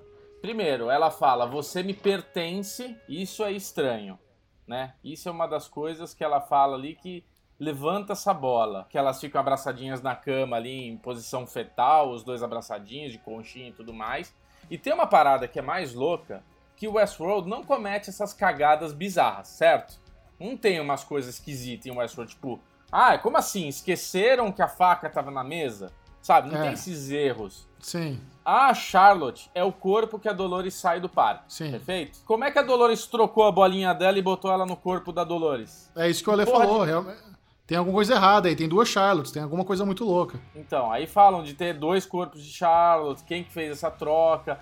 Tinha um, um, um robozinho que, o, que encaixava, não tinha um negócio que eles encaixavam, que tirava, tal, botava. Eu acho que tinha uma coisa assim, só que a gente tá na casa que era do, do Bernard, né? Era aquela coisa meio adaptada, não tá no, no parque onde tem todos os recursos e tudo mais. É porque a gente, a gente pode estar tá vendo, a gente pode estar tá vendo dois momentos temporais diferentes, né? A gente pode estar tá vendo a Charlotte, a Dolores dentro da Charlotte no passado, no, no, no passado, e pode estar tá vendo a Maeve dentro da Dolores no futuro. Mas como é... Não, o que você não entendeu é o seguinte: a Dolores sai do parque sendo a Charlotte, beleza? Beleza. De... Depois, no final da segunda temporada, temos a Dolores, temos a Charlotte e temos o Bernardo. E nesse episódio mostra as bolinhas. Que tá a Dolores e a Charlotte e ela fala: Por que, que você trouxe o Bernardo? Por que, que você trouxe daqui? A gente até falou da bolinha que tem um rosinha lá, que tem a sim, cor sim. diferente e tudo mais. Então, quer dizer, essa, essa sequência é ali do fim do parque. Agora. Não, não é isso, não é isso. O, o, importante é o seguinte: a Dolores saiu com o corpo da Charlotte. Nesse episódio, a gente isso. vê a Charlotte sendo impressa lá na, na casa do Bernard. Ou seja, por que, que ela imprimiu um outro corpo da Charlotte se ela já tinha saído do parque com o corpo da Charlotte? Esse é o também lance. Também tem essa. Temos é. duas Charlottes. Boa, tem essa também. Aí acho que matou. Ela imprime uma Charlotte nova, coloca a bolinha da Clementine na Charlotte. Aí a Charlotte tira a, a bola da Charlotte velha Dolores e coloca na Dolores nova. Bom, Não, chegamos pra numa... mim, para mim, imprimiu um corpo novo da Charlotte, porque esse corpo que saiu, ele vai ser morto em algum momento. E morto assim, por aquele robozão, por exemplo, destraçalhado, entendeu? É a única coisa que justifica ter que imprimir um novo corpo. Não, mas, mas não. É bom, não sei. É que é- é- aí pode ser truque temporal mesmo, não dá pra saber. Mas acho que a outra coisa muito importante que a gente viu nesse episódio também é a questão de como o Re- Rehoboam, o sistema vilão aí da temporada, prevê o futuro de todos os humanos. E não apenas ele prevê, como ele meio que deixa você Dá data, reprimido ali no, seu- no seu mundinho bosta. Então, por exemplo, Putz. o- no sistema tá dizendo que o Caleb vai, vai se suicidar entre 10 e 12 anos. Por existir essa informação, por existir essa, essa, essa previsão, ele não consegue bons empregos, porque aí as empresas contratam o Rehoboam, vê lá o futuro do cara e fala, não vou contratar um filho da puta que vai se matar daqui 10, 12 anos. Então ele também não consegue é, nenhuma mina nos aplicativos de, de, de date, porque tá dizendo lá que ele não é bom pra casar, não é bom pra ter filho. Então ele tem a vida dele inteirinha presa nessa jaula invisível, por causa das previsões do. Então é muito foda isso, cara. E a gente chegou aí num nível de Matrix invisível, onde os humanos não precisam estar fisicamente plugados em algum lugar para ser controlado pelas máquinas. É uma Matrix que já tá- é uma outra camada, assim. Então achei muito inteligente isso. É verdade. É muito as pessoas- perfeito mesmo. As pessoas dependem desse sistema para tomar decisões, né? Agora, Michel, você me explica o que, que é o robô, né, a inteligência artificial que a Dolores conversa. Ah, não. É. Que ela aluga, eu não sei. É uma inteligência. Isso, isso é relevante. É uma inteligência artificial qualquer. Ah, eu não acho relevante, cara. Ela consegue ter acesso a tudo do Caleb, ela tem esse, esse acesso fácil a tudo. Não, ela- acho, que são- acho que são, duas coisas diferentes. É, aquela inteligência artificial que ela fala no ponto, negocia esse quarto pra mim, compra esse hotel, isso é uma inteligência artificial normal. Quando ela mostra ali no tablet o futuro do Caleb, aquilo ali é o Rehoboam. Acho que a gente viu nesse episódio também que a Dolores tem acesso a algum nível do Rehoboam e por isso o Serac quer matá-la. Porque a, ele, porra, a a menina tá mostrando, tá dando print aí pros outros da Previdão, é pra ser assim que funciona. Vamos lá, falando, falando em Serac agora. Eu Boa, tenho uma Ale. teoria sobre o Homem de Preto.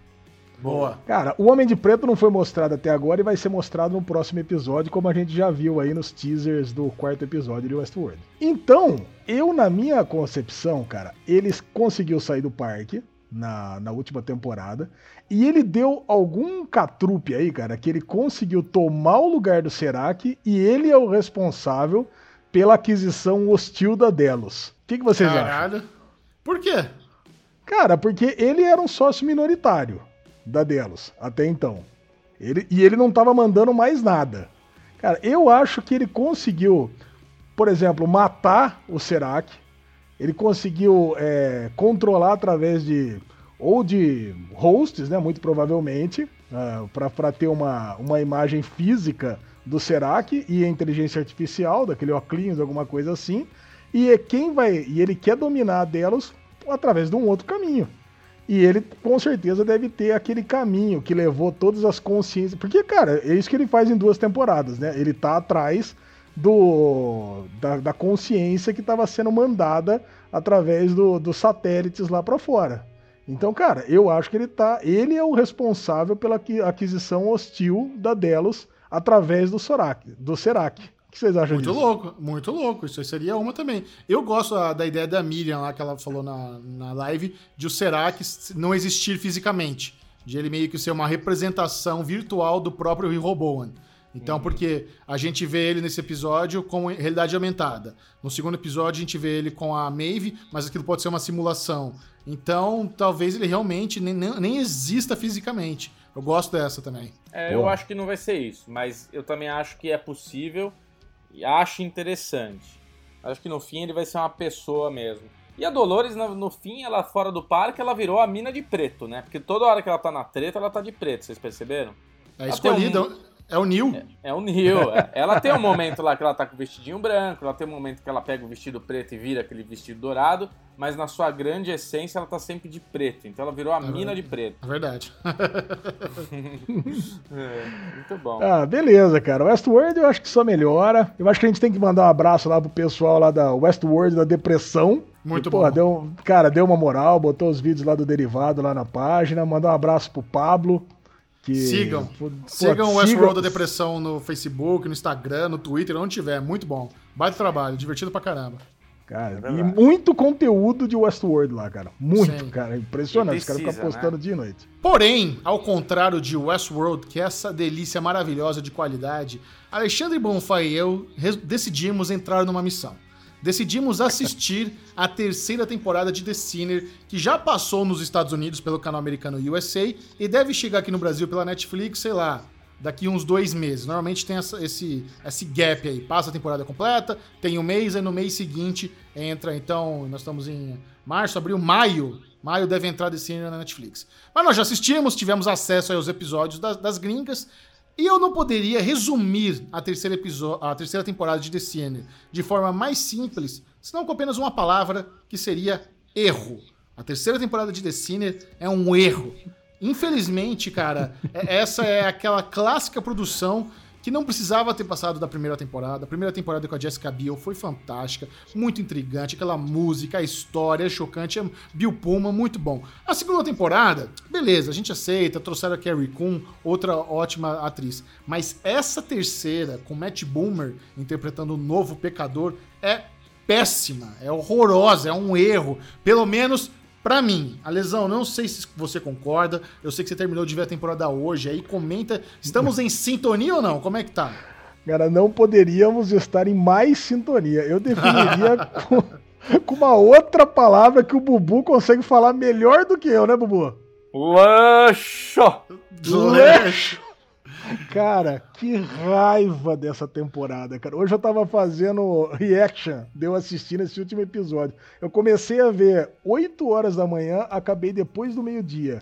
Porque eu não conseguia terminar. Eu paro. Qualquer coisa é motivo pra, pra desviar a atenção, sabe? Tá passando uma libélula na piscina, eu já. Oh, nossa, que lindo o bater de asas da libélula. Porque é uma bosta, cara. É um pé no saco essa temporada. Manda aquela gente... resumida do, manda aquela resumida do plot da temporada, Lesão. Não, resumida do plot da temporada. Matt Boomer tem um amiguinho de faculdade que os dois eles faziam jogos de quase morte. É isso que a gente entende no começo da temporada. E esse amiguinho volta quando o Matt Boomer já tá casado e tem um filhinho. No meio desses novos jogos de quase morte, acontece um acidente e o Matt Boomer acaba deixando o amiguinho dele morrer. Então acontece uma inversão das duas primeiras temporadas, onde acontece um crime, onde você tem um assassino óbvio e o Harry Ambrose, que é o Bill, Bill Pullman, acaba inocentando o assassino óbvio, dizendo que ele não é o culpado, no caso a Jessica Biel e o menininho, da primeira e da segunda temporada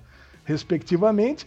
E nesse ele é inocentado, porque imagina-se que ele não é o culpado, mas na verdade ele é. Então ele acaba é, condenando o cara. Mas meu, eu vou falar para você como foi ruim. Como ele, como é uma temporada inconsistente, como acontece absurdos assim, inaceitáveis. Eu conversando com o Chechel, né?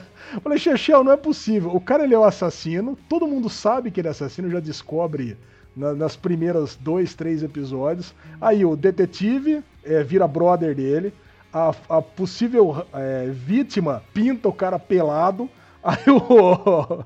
Aí ó, o detetive ele começa a, a transar com a possível vítima. Cara, é, é tudo errado. É, é, assim, é um absurdo completo a temporada inteira. Não dá. Aí o detetive se deixa é, enterrar dentro de uma cova pelo assassino. Caralho, cara, o, o que mais que podia dar errado nessa temporada, Xixão? Não, é realmente é absurdo atrás de absurdo. Você não consegue entender essa, essa conexão. que ele, ele é, que, é que A temporada é isso. Eles querem que a gente entenda a conexão do detetive com o assassino. Que eles têm essa curiosidade pela quase morte é, é, algo em comum entre eles. É o laço que une eles, mesmo eles estando em lados opostos da lei. Só que, cara, em nenhum momento você compra isso. Isso não, esse relacionamento entre eles não é, não, não é orgânico, não é natural, é, sabe? É muito ruim. E tudo que você falou aí da, da, da possível vítima envolvido, sabe? Tem cada conveniência de roteiro, é triste. É triste a gente ver uma série que um dia a gente gostou tanto caminhar com uma temporada tão péssima como foi essa terceira temporada de The Sinner, cara. Eu, eu vou ficar muito surpreso se chegar na Netflix em junho da vida aí e bombar. e a galera fala: Não, vocês estão viajando, puta temporada maravilhosa. Eu vou ficar muito surpreso, porque, olha, foi cansativo. São oito episódios apenas. É muito cansativo assistir tudo. É muito, é, é desanimador. É, cara, a gente ficava com essa nostalgia, né? Eu ficava, porque eu lembro que quando começou a primeira temporada, eu tava em alguma viagem, alguma coisa assim, e vocês dois começaram a assistir e colocava aquela musiquinha da primeira temporada, e eu tava louco para chegar para assistir logo pra gente comentar nós três juntos. Porra, e foi acabando, né? A segunda temporada começou bem e depois acabou muito mal. E eu vou falar para você, o Bill Pullman conseguiu um feito que eu considerava impossível ele conseguiu irritar mais do que o Negan do, do Jim Morgan lá, do Jeffrey Dean Morgan. Cara, porque eu parei de ver o Walking Dead por causa daqueles trejeitos absurdos do Jeffrey Dean Morgan, aquelas risadas em câmera lenta. Eu não podia mais olhar pro Bill Pullman no final dessa temporada, cara. Ele para mim sempre foi um ator mediano, porra, recuperou okay. toda a imagem, recuperou toda a imagem né, na, nas primeiras temporadas aí, principalmente na primeira de The Sinner, mas já cagou tudo para trás de novo, cara. Aquela risadinha dele boboca. Falei, que isso, cara? Puta cara imbecil, o cara vai cheirar cocaína com o assassino. Caralho, cara, puta nego imbecil. Ah, não, cara, vai, Xixão. Não dá. Bubu, você fez bem, viu? Dessa ah, você fugiu bem. Cara, vocês em dois episódios, vocês estavam irritados, estavam putos. Eu falei, por que, que eu vou perder tempo Agora, Lezinho, Bill Puma, Independence Day, tem que dar respeito. Não pode desrespeitar o pulmão assim, não. pulmão. É. é. muito bom. Agora, nos, nos, conte nos comentários se você assistiu ou se você pretende assistir The Sinner 3 depois dessa review maravilhosa do Derivado Cast. Para concluir esse delicioso bloco spoilento de séries, obviamente yes. o Derivado Cast é um podcast muito fã de Ozark. E com a terceira temporada retornando, estávamos muito curiosos para saber se o terceiro ano de Marty Bird e sua família iria ser digno da ótima segunda temporada. Bruno Clemente, eu considero você aqui entre nós o mais fã de Ozark. Como foi para você a experiência da terceira temporada? Curiosamente, melhor que a de vocês, porque eu esperava comentários explosivos no Telegram, no nosso grupinho de o trio Telegram, e vocês não se manifestaram. O Bubu tava enaltecido, tava desesperado para comentar o final da temporada. Essa terceira temporada, cara, que que delícia, porque Ozark tem uma, uma receita que me deixa muito aflito. Quando o filme é assim, eu fico meio. Eu não gosto, mas Ozark consegue me cativar com isso que é aquele efeito cagada, né? O efeito cagada de Ozark, puta que eu parei, é uma cagada atrás da outra, na hora que você fala agora deu certo, piora. Nossa, cara, mas é, é muita cagada num, num pote só, né? Mas, cara, muito bom, muito bom, muito bom. E o Bateman, com aquela carinha fria, aquele, aquele coisa meio psicopata que ele tem, que parece que ele não sente nada. Cara, ele é muito bom, velho, ele é muito bom. Cara, ele é bom, mas eu diria que ele é no máximo o terceiro melhor do elenco, porque. É verdade. A Laura Line e a, e a menina Gardner, o que elas fizeram, cara, a Ruth e a, e a, esposa do Marty Bird é inacreditável. Falou bem. É. A Ruth, a Ruth, a gente tem que. É, é, tem que deixar ela assim num lugar intocável. Ela é perfeita, cara. É, ela, ela, é uma, ela é uma caracterização. Ela tem. Teve um comentário muito bom. Pô, eu cheguei lá no cassino, tava aquela funcionária, a loirinha nazista lá. Porque, cara, ela é, ela é, muito boa, cara. Ela tá sempre puta, ela tá sempre querendo chorar, ela tá sempre com aquela beiçolinha, aquela. Cara, ela é muito boa. Ela, ela... Meu Deus, o elenco de Ozark, cara, é maravilhoso. A mulher do Bateman, né? Ela, ela, essa temporada, você falou bem, ela se destaca de uma maneira também. Nossa, cara, eu, eu, não, eu não consigo falar, eu tô muito fã da série. Então, cara, eu vou falar, o Bubu, ele terminou muito antes da gente, né? Então ele falou, nossa, que eu tô animado, a reta final é muito foda, que eu quero morrer. E eu vou falar, e eu, eu já tava com aquele negócio, porque a segunda Gente. temporada, a segunda temporada, quando você vai no terceiro episódio, a merda já tá pronta. E só piora. É cada episódio vem a máfia de Kansas City e vem o cara do Navarro e você não consegue imaginar como é que eles vão fazer para escapar de tanto problema que tá vindo de todos os lados. Até Sim. que no último episódio é FBI se ajeita de um lado, é máfia do outro, é Marty Bird tentando fugir, a mulher dele assumindo o negócio e dá tudo certo. Caralho, cara, mas é no último episódio, é no último minuto e você fala, puto, escapou. Cara, nessa temporada não acontece isso. Cara, Ô, tá louco, no último. Assim? Não acontece, Bubu. Cara, eles estão indo pra, pro México morrer. Como eles não acontece? Não, acontece achando... no último episódio, nos últimos 10 minutos só. Pô, o Marty, ele vai lá pro México, sequestrado. Todo momento você acha que ele vai morrer. A Ruth você acha que vai morrer toda hora. Como assim, então, cara? Não, não, mas a diferença é essa. Na segunda temporada tem uma merda crescente que só piora e aí você consegue ter a resolução de todos os problemas no último episódio. Essa temporada você tem problemas pontuais que vão sendo resolvidos. Aí você dá aquela descansada e você senta na mesa ali de café da manhã, de jantar com a galera, e, ela, e eles têm momentos de tranquilidade. A não ser que aquele irmão lá atrapalhado lá deles, né? Que, cara, cara aquele ali veio para causar problema. Só que Aquele... eu, aí tem uma coisa que eu não consigo entender. Eles sabem, ele sabia, né? O Marty Bird sabia que o cara ia dar problema. A irmã sabia que ia dar problema. Ele falou lá pelo episódio 3 ou 4 que tinha parado de tomar o remédio para conseguir dar uma metida na namorada. Caralho, que velho. Que isso, Alexandre? Ué, mas, não, mas não foi isso. Aliás, cara, eu até tô, tô para encontrar aqui com meu sogro, psiquiatra. Você não pode misturar remédio de bipolar com Viagra? Porra, cara, se o problema é, é parar não, de tomar o remédio... Não, mas é libido, Ale. O cara não tem libido, não é que o cara não consegue ficar com pau duro. O cara não tem libido, não tem vontade. Que isso, gente? Ah, não, pera um pouquinho, Xexiel.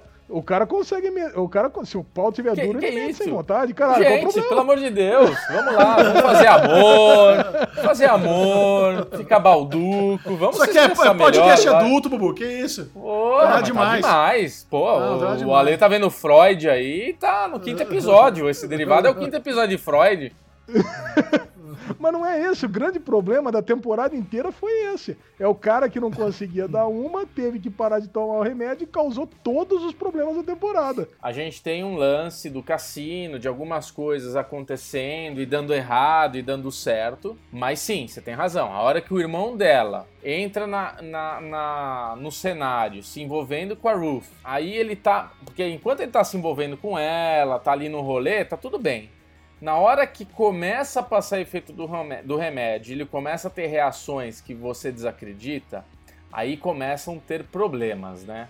Mas assim, é isso que você falou da segunda temporada, eu vejo nessa terceira temporada em momentos muito angustiantes. E, e o grande fator dessa temporada é o irmão dela mesmo, você tem razão. Mas, cara, quando ele aparece na festa, você fala, puta, mano, não, velho, você não vai fazer isso agora. E, tipo, ninguém tira o cara e o caralho. É desesperador. Na hora que ele foge, ele vai pra casa da Ellen gritar na cara dela, você fala, nossa, mano, agora fudeu. Nossa, agora já era, mano. A advogada é muito capeta, mano. Você pediu pra morrer. Vai morrer todo mundo que é esse imbecil, cara. Aí beleza, aí acontece todo esse twist da irmã entregar o cara. Nossa, muito foda. Aí na hora que você fala, bom, agora qual que é a próxima cagada? Tá o filho dele com uma 12 apontada pra Ellen. Você fala, nossa, velho, agora deu muito ruim. É, é muito foda, cara. Tá louco. Não, não, aí, então, eu concordo com você, mas tudo isso acontece no último episódio. É. Você percebe? Cara, aí, aí quando, quando o pessoal tá chegando lá no, quando o pessoal tá chegando lá no México, eu até, eu até pensei que eu ia ter que dar de novo o mesmo, spoiler, o mesmo spoiler que eu dei no derivado lá de Outsider, né? Jason é. Bateman é. morreu. Isso, isso eu achei que eu tinha que dar o mesmo spoiler. Que, meu, eu, eu não via muita saída pro negócio. Cara, é filho é. dando problema. É muito problema, cara, sabe? É o filho dele que tá, tá dando problema porque é um, é um adolescente incontrolável. Era o, o cunhado que tá dando problema. Mas no final tem esse puta de. Eu não diria nem que é um cliffhanger, tá? Realmente ele tem uma cara de cliffhanger, mas não é. É realmente é ah. é só um recomeço, porque de não. novo as peças estão todas posicionadas. É, mas é um cliffhanger bom, porque antes tinha um, um intermediário que era advogada. E essa temporada toda eu acho que mostrou esse lance em a mulher do, do, do se tornar uma pessoa no, no mesmo patamar da Ellen. Tanto é que fica essa disputa das duas falando com o cara, com o Salamanca lá, como é que é o nome dele lá? O Navarro. Navarro. O Navarro, ele fica ali, meu, navarrando, né? Ô Navarrão, pá, tô aqui, é nóis, vamos lá fazer o um esqueminha pé de meia. A Ellen fica com ciúmes, como é que você tem esse número? Ah, não, nunca vi ninguém ficar tanto tempo numa reunião com ele tem todos esses altos e baixos das duas, que é o que o Michel falou. Eu acho que o Bateman, ele fica, é terceiro ator ali. A mulher dele tá em primeiro, porque a temporada toda vai indo. Ele fica meio dando um suporte para ela nessa questão de, ó, vai dar merda. Eu, eu, por mim, a gente fazia uma coisa muito mais simples. Vamos fazer o feijãozinho com arroz que a gente prometeu. E é isso. Porque o cliffhanger para a quarta temporada é que agora eles estão direto, contato direto, responsabilidade direta com o cartel. E isso é um outro grande problemaço, porque qualquer Sim. deslize é pior agora, entendeu? Eles têm muito mais responsabilidade. Antes tinha que lavar dinheiro. Agora, além de lavar dinheiro, tem que entregar um monte de outros resultados, cara. O escopo do job tá, tá maior, né? É, Mas, assim, é cara, isso, é isso. Eu considero Ozark uma das melhores séries da Netflix. Eu, é. Essa terceira temporada, para mim, ela foi muito boa, mas eu, eu gosto mais da segunda. Eu não acho que ela bateu a segunda, não. Tem alguma, algumas coisas nessa terceira temporada que, por exemplo, todo o arco do irmão da Wendy, ele é super previsível. Tudo que aconteceu ali com ele, ele é muito previsível. Desde o primeiro Sim. momento que a gente vê ele surtando lá na escola e jogando o celular das crianças no moedor de árvore, você sabe que em algum momento ele vai explodir e vai dar merda. Então é. o caminho, a trajetória dele não foi nem um pouco surpreendente. Eu não Sim. fico com esse negócio de, ai, será que o Marty vai morrer? Será que para mim eles são intocáveis. Eu não, eu não acho isso. E tem uma, um lance também que me incomodou um pouco, principalmente nos quatro primeiros episódios, que é a, a destruição do triângulo da mentira de uma forma muito juvenil. Então tem três pontas. Nós temos lá o Andy, a, a, a Ruth e o Marty na, na mentira. Então o, o, o, Marty combina a mentira com a Ruth escondido da, da Wendy. Aí a Ruth vai lá e conta pra Wendy: Ah, você não ficou sabendo disso, disso e disso? Sabe? Destrói muito fácil. Aí o Marty faz a mentira com o cara lá da, da máfia do Kansas City. Aí o cara do cara da máfia vai lá e chega pra Wendy: Cadê meu cheque? Sabe? Então eles é. tiveram essa, essas muletas narrativas nos primeiros episódios que estavam me incomodando um pouco. Mas eu acho que no geral a forma como a série é contada é muito boa, ela é muito tensa, tem uma música boa, tem um elenco bom, tem uma história que você fica envolvendo, porque o, o no pôster da temporada tá escrito All In, they are all in. E é isso, é. porque quando a, a Wendy se vê arrastada para o mundo da criminalidade e, e ela aceita na segunda temporada, e já na segunda ela começa a se sobressair fazer o trabalho melhor que o Mari. E agora na terceira ela tá muito mais ambiciosa, enquanto ele é mais conservador e, eles, e esse vira meio que a, a dinâmica deles é muito engraçado. O lance lá com a terapeuta, os dois subornando. A, a, a véia compra uma McLaren. Cara, ah, tem, maravilhoso. Quando ela joga na roda que os dois estavam é, subornando ela, ele faz o sinalzinho do ok e fala You are a beauty. Cara, é muito bom, é, é muito engraçado que eles estão falando tudo junto. Ele vira You are a fucking beauty. É muito bom, cara. É não, muito a, melhor, a melhor piada era, pô, não era pra você chegar com Bumblebee, né? É. Sim. É muito bom, cara. Vamos falar do ponto mais crítico da temporada, né? Que é a decisão amoral da Wendy entregar o irmão para ele ser morto pelo Navarro. Cara, o que vocês acharam mano. disso? Porque no meu ponto, ela jamais faria isso. Sabe? É o irmão Não. que ela demonstrou um carinho e protegeu a todo custo contra tudo. E de repente ah. ela tá levando ele para Knoxville e ela chega um ponto que ela vê que não tem o que fazer e ela decide ligar, é, ligar pro, pro Navarro, lá pra Ellen, para que ele seja morto. Cara, eu achei meio inverossímil essa atitude. O que vocês acharam? É, é a continuação dos sacrifícios. A Ruth é. precisou sacrificar o pai, o tio, agora o Andy precisou sacrificar o irmão. Isso é uma coisa contínua na série, porque em, em determinado momento eles chegam à conclusão que é, eles não têm escolha. Ou ela entrega o irmão, ou ela perde os filhos. Então ela teve que isso. escolher isso. Ela Esse teve que é escolher entre, entre, os filhos e o irmão. Então realmente não é, não é, uma decisão fácil, mas é compreensível sim. E não é, é escolher entre o irmão são é escolher entre uma pessoa que vem fazendo muita cagada, que não quer se tratar, porque ainda tem essa, entendeu? Você se põe na situação dela, né, tipo, na vida real, assim, vamos colocar numa situação onde você tá toda hora na, com, com a corda no pescoço, com corda no pescoço de morte, tá defendendo pênalti atrás de pênalti, e você tem um fator irmão louco que só derruba. Tudo que você faz vai lá o irmão em um, em um minuto caga tudo. Então você tá lá construindo isso, isso, isso, manobrando, chega lá na porra da festa que tinha que dar certo, tudo dá errado porque o cara chegou gritando lá. Aí depois porra, ela tá levando o cara pra um lugar, ele já aceitou, aí ele liga, aí ele compra telefone, aí ele tenta fugir. Caralho, mano. Aí chega uma hora que ela fala, mano, eu não tenho o que fazer. É a minha vida, são os meus filhos, é o meu marido que eu não tô muito bem, mas são cinco contra um. Então, assim, é complicado, cara. Você fala, não tem mais o que fazer. Não tem mais o que fazer. É a solução rápida. É. Eu, eu vejo que essa decisão foi tomada na hora que ela. A hora que ele comprou o telefone, né? Eu Sim. acho que é ali que ela realmente viu que não tinha mais jeito. Ela é. pegou, quebrou o telefone, deu aquela puta bronca nele, ele chorou, mas quando ele entra na loja de conveniência e ela vê que ele comprou o telefone escondido, acho que ela pensou: pô, eu vou deixar esse cara lá, ela vai ligar, ele vai ligar de volta pra Ruth, um dia ele vai voltar pra lá e pronto, vai cair meu castelo de novo. Eu acho que, que eu... realmente vocês têm razão. É, cara, é. não tinha o que fazer. Ela chegou à conclusão que tava num beco sem saída.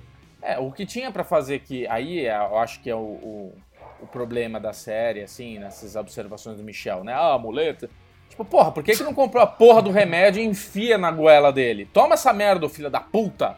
Você não tá chorando? Então toma três agora aí, vai. Toma o. Como é que é o. Como é que é o nome lá? O 2000 Pro, Maxi Pro. Toma o Maxi Pro aí, ó. Ai, cara, mas assim, mas o Michel tem razão, o Bubu também. É uma baita de uma série. Eu tô louco pra esses 10 episódios, vi rapidinho. Puta maratona gostosa. Já tô louco pra assistir a quarta temporada. Não foi renovada oficialmente, mas vai ser com certeza. Ah, é. E com certeza cara, vai estar tá concorrendo for... a prêmios, né, Xexel? Imagina se não for renovada. Nossa, quebra. Eu cancelo a Netflix. Ai, que Netflix, estou cancelando você! Bruno Clemente, sua nota para a terceira temporada de Ozark. 4.75. Hum. Ah, você fez o que o Alexandre Bonfá mais gosta, né? Que é da nota bem quebradinha. E você, Alessandro? Isso. Eu vou dar quatro estrelas para essa, pra essa terceira temporada. Estou de acordo. Quatro estrelas para a terceira temporada de Ozark. Maravilha, tudo, tudo, justo, tudo justo. É o seguinte, o Derivado Cast está chegando ao fim, mas real oficial, o melhor bloco é o Daily Real, o bloco Ué! especializado em reality shows. A gente não poderia começar a falar de reality shows sem falar do novo Game of Thrones chamado Big Brother Brasil 20, né? Eu quero, eu quero me manifestar. Eu quero manifestar. Fala, fala. Várias coisas eu quero manifestar hoje que eu tô puto. Começo assim. Tô puto. Você percebeu, derivado, que eu tô meio puto hoje? Ah. Por causa disso. Michel Arouca vem lá com a sua, toda, toda a sua energia de influenciador do SM Play, hum. hype, o caralho é 4, menino do Oscar, Bubu, a lesão temos Game of Thrones. BBB é o novo Game of Thrones. Um bilhão e meio de votos por bot. E a gente vai ter que assistir esse fenômeno, esta coisa que se chama BBB. Então vamos assistir. Beleza.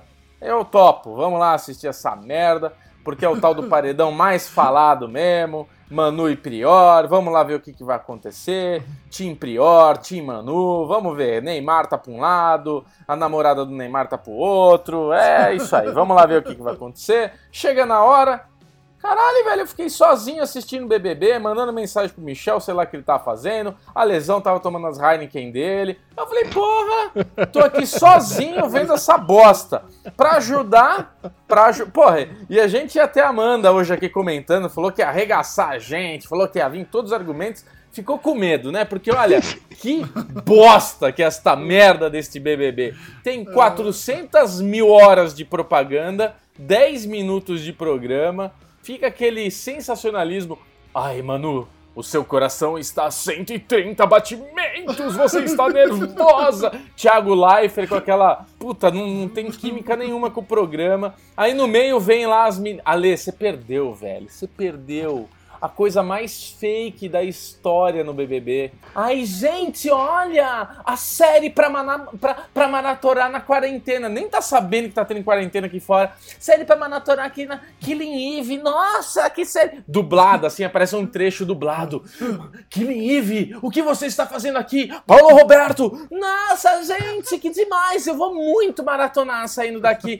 Nossa, aí entra, entra outro merchan do Magazine Luiza com Red Bull, com não sei o que. Falei, caralho, por que, que eu tô vendo isso, filha da puta? Cadê um lápis pra enfiar no olho, né, Lesão, do jeito que você fala?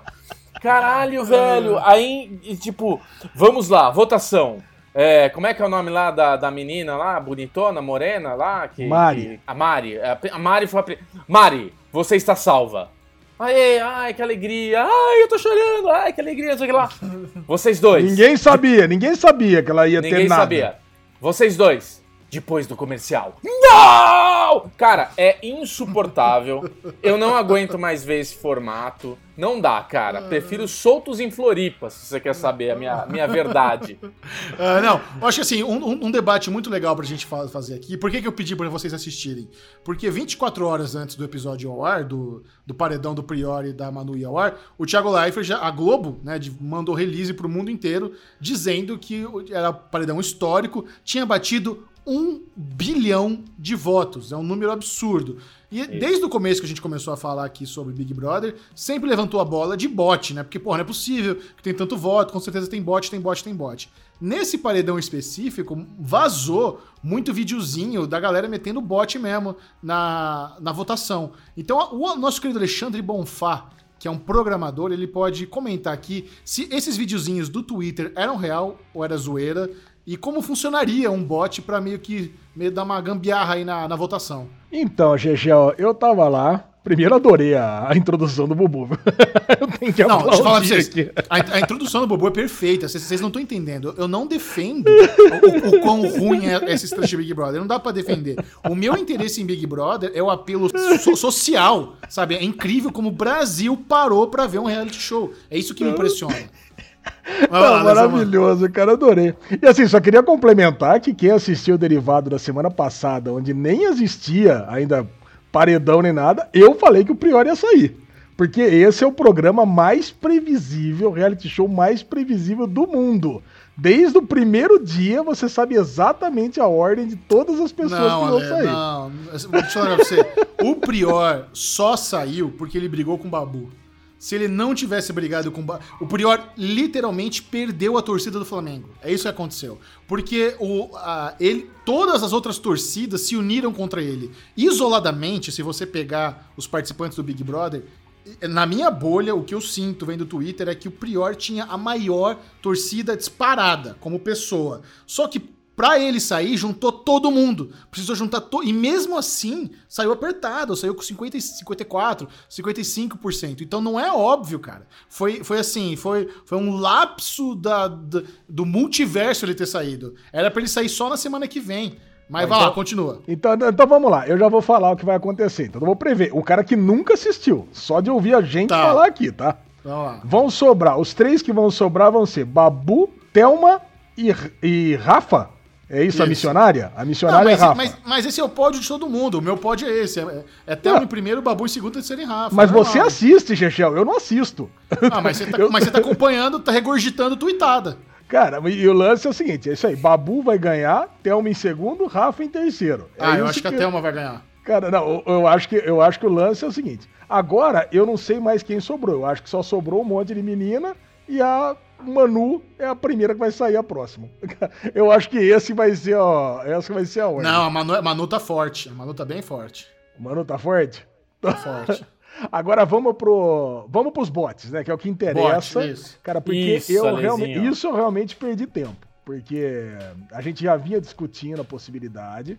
E enquanto é, eu tava assistindo a live de Westworld, eu fiz questão de abrir lá para fazer alguns votos para entender como é que funciona o sistema de votação Cagou do, pra live. do BBB. Cara, e o lance é, primeira coisa, você tem que ter, você tem que estar tá cadastrado numa conta da Globo da Globo.com, certo? Eu já tenho porque eu tenho Globo.play, é, Globoplay, então eu já entro direto aí. Cara, uma vez que você tá cadastrado, Cara, você pode ir votando infinitamente passando por um sistema de CAPTCHA, que são cinco imagenzinhas diferentes, e nessas cinco imagenzinhas diferentes você tem que escolher lá, por exemplo, um balão. Aí tem um balão, uma cadeira. Bom, todo mundo já sabe que todo mundo vota nesse negócio. Então, se você quiser fazer um bot em Python, por exemplo, você tem uma chance em cinco de acertar. Não tem como você ter um reconhecimento de imagem. Isso, isso é muito difícil fazer. Por isso que eu já digo, esses vídeos que mostram que tá sendo votação um atrás do outro infinitamente, eles, eles, eles são fake. Isso não existe. Agora, se você quiser fazer um bot que, que vote por você, assim você vai ter uma chance em cinco de acertar. Então, se você votar sempre na mesma opção, você vai ter provavelmente um voto certo em cada cinco que você der. Se você demora mais ou menos uns 10 segundos para votar, vamos botar 12 para facilitar a conta, você vai ter um voto certo por minuto. Entendeu? Ou seja, você vai ter 60 votos por hora. Que você, Ale, pode criar quantas contas você quiser. Porque Exato. a Globo, você não precisa ter uma conta, você não precisa pagar nada. Pra você ter um, um e-mail do Globo, é só você entrar lá e falar, quero cadastrar, quero, quero ser cadastrado no Globo.com. E daí você pode criar lá. Você falou que é um voto certo por minuto, você cria 100 continhas, deixa 100 bots, você consegue 100 por minuto. E, cara, um bilhão e meio quer dizer que toda a população brasileira votou pelo menos seis vezes cada um, não é mais ou menos isso? Dá um bilhão e duzentos se cada um, mais ou menos isso, né?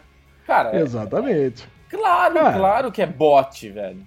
Agora, exatamente o que o Bubu falou. Você pode criar quantos bots você quiser, você pode criar quantos e-mails você quiser, cara. E teve bot pra caramba votando. É muito, e assim, e é muito fácil fazer um bot, viu? Viu, Chechel? Se você quiser que alguém ganhe, você pode pode pedir aí que ele já faz um botzinho aí pra sair rodando aí, criando conta. E vem cá, a, a, Globo não tem capacidade de fazer um sistema anti-bot, não? É tão difícil assim? É, então... é, o então. que eu imagino que exista. Eu imagino que exista uma, uma situação que, através de IP, que é o número que você tem no seu computador, lá no, no, seu internet, ou através do MAC address, que é o número do seu computador, ela deva limitar um número máximo, sei lá, mil, dois mil, três mil votos por dia para que você não consiga fazer mais votos, entendeu? Então você deve ter esse limite que você fisicamente não consiga fazer, porque você enche o saco, não, mas, mas, por mas um pela, bot conseguiria pra, fazer. Para dar um bilhão e meio, eles contabilizaram todos os votos de bots. Não tem como. Um bilhão, é, é pode ser. Como, cara. Para eles interessa isso. Tipo, ai, tivemos um bilhão e meio de votação. Tipo, ficam se gabando disso que, porra Caralho, velho, como é possível? É, mesmo porque tem um outro pulo do gato, né? Que eu tava eu e o Cadu, que é o Dev que trabalha comigo aqui, a gente tava discutindo a possibilidade de você ter, consegue desenvolver isso que você não precisa ter um navegador rodando. Você pode desenvolver um bot que usa um Selenium, por exemplo, que é um tipo um navegador fantasma, que você pega, joga ali dentro e puta, aí você pode chegar em bilhão por bilhão por dia, milhão por dia. Então, agora, com esse pensamento, entra uma discussão. O Prior, quem já saiu, que eu nem lembro o nome mais da galera aí. Pyong. Essa. Pyong. Essa galera não poderia virar e falar: Globo, estou te processando.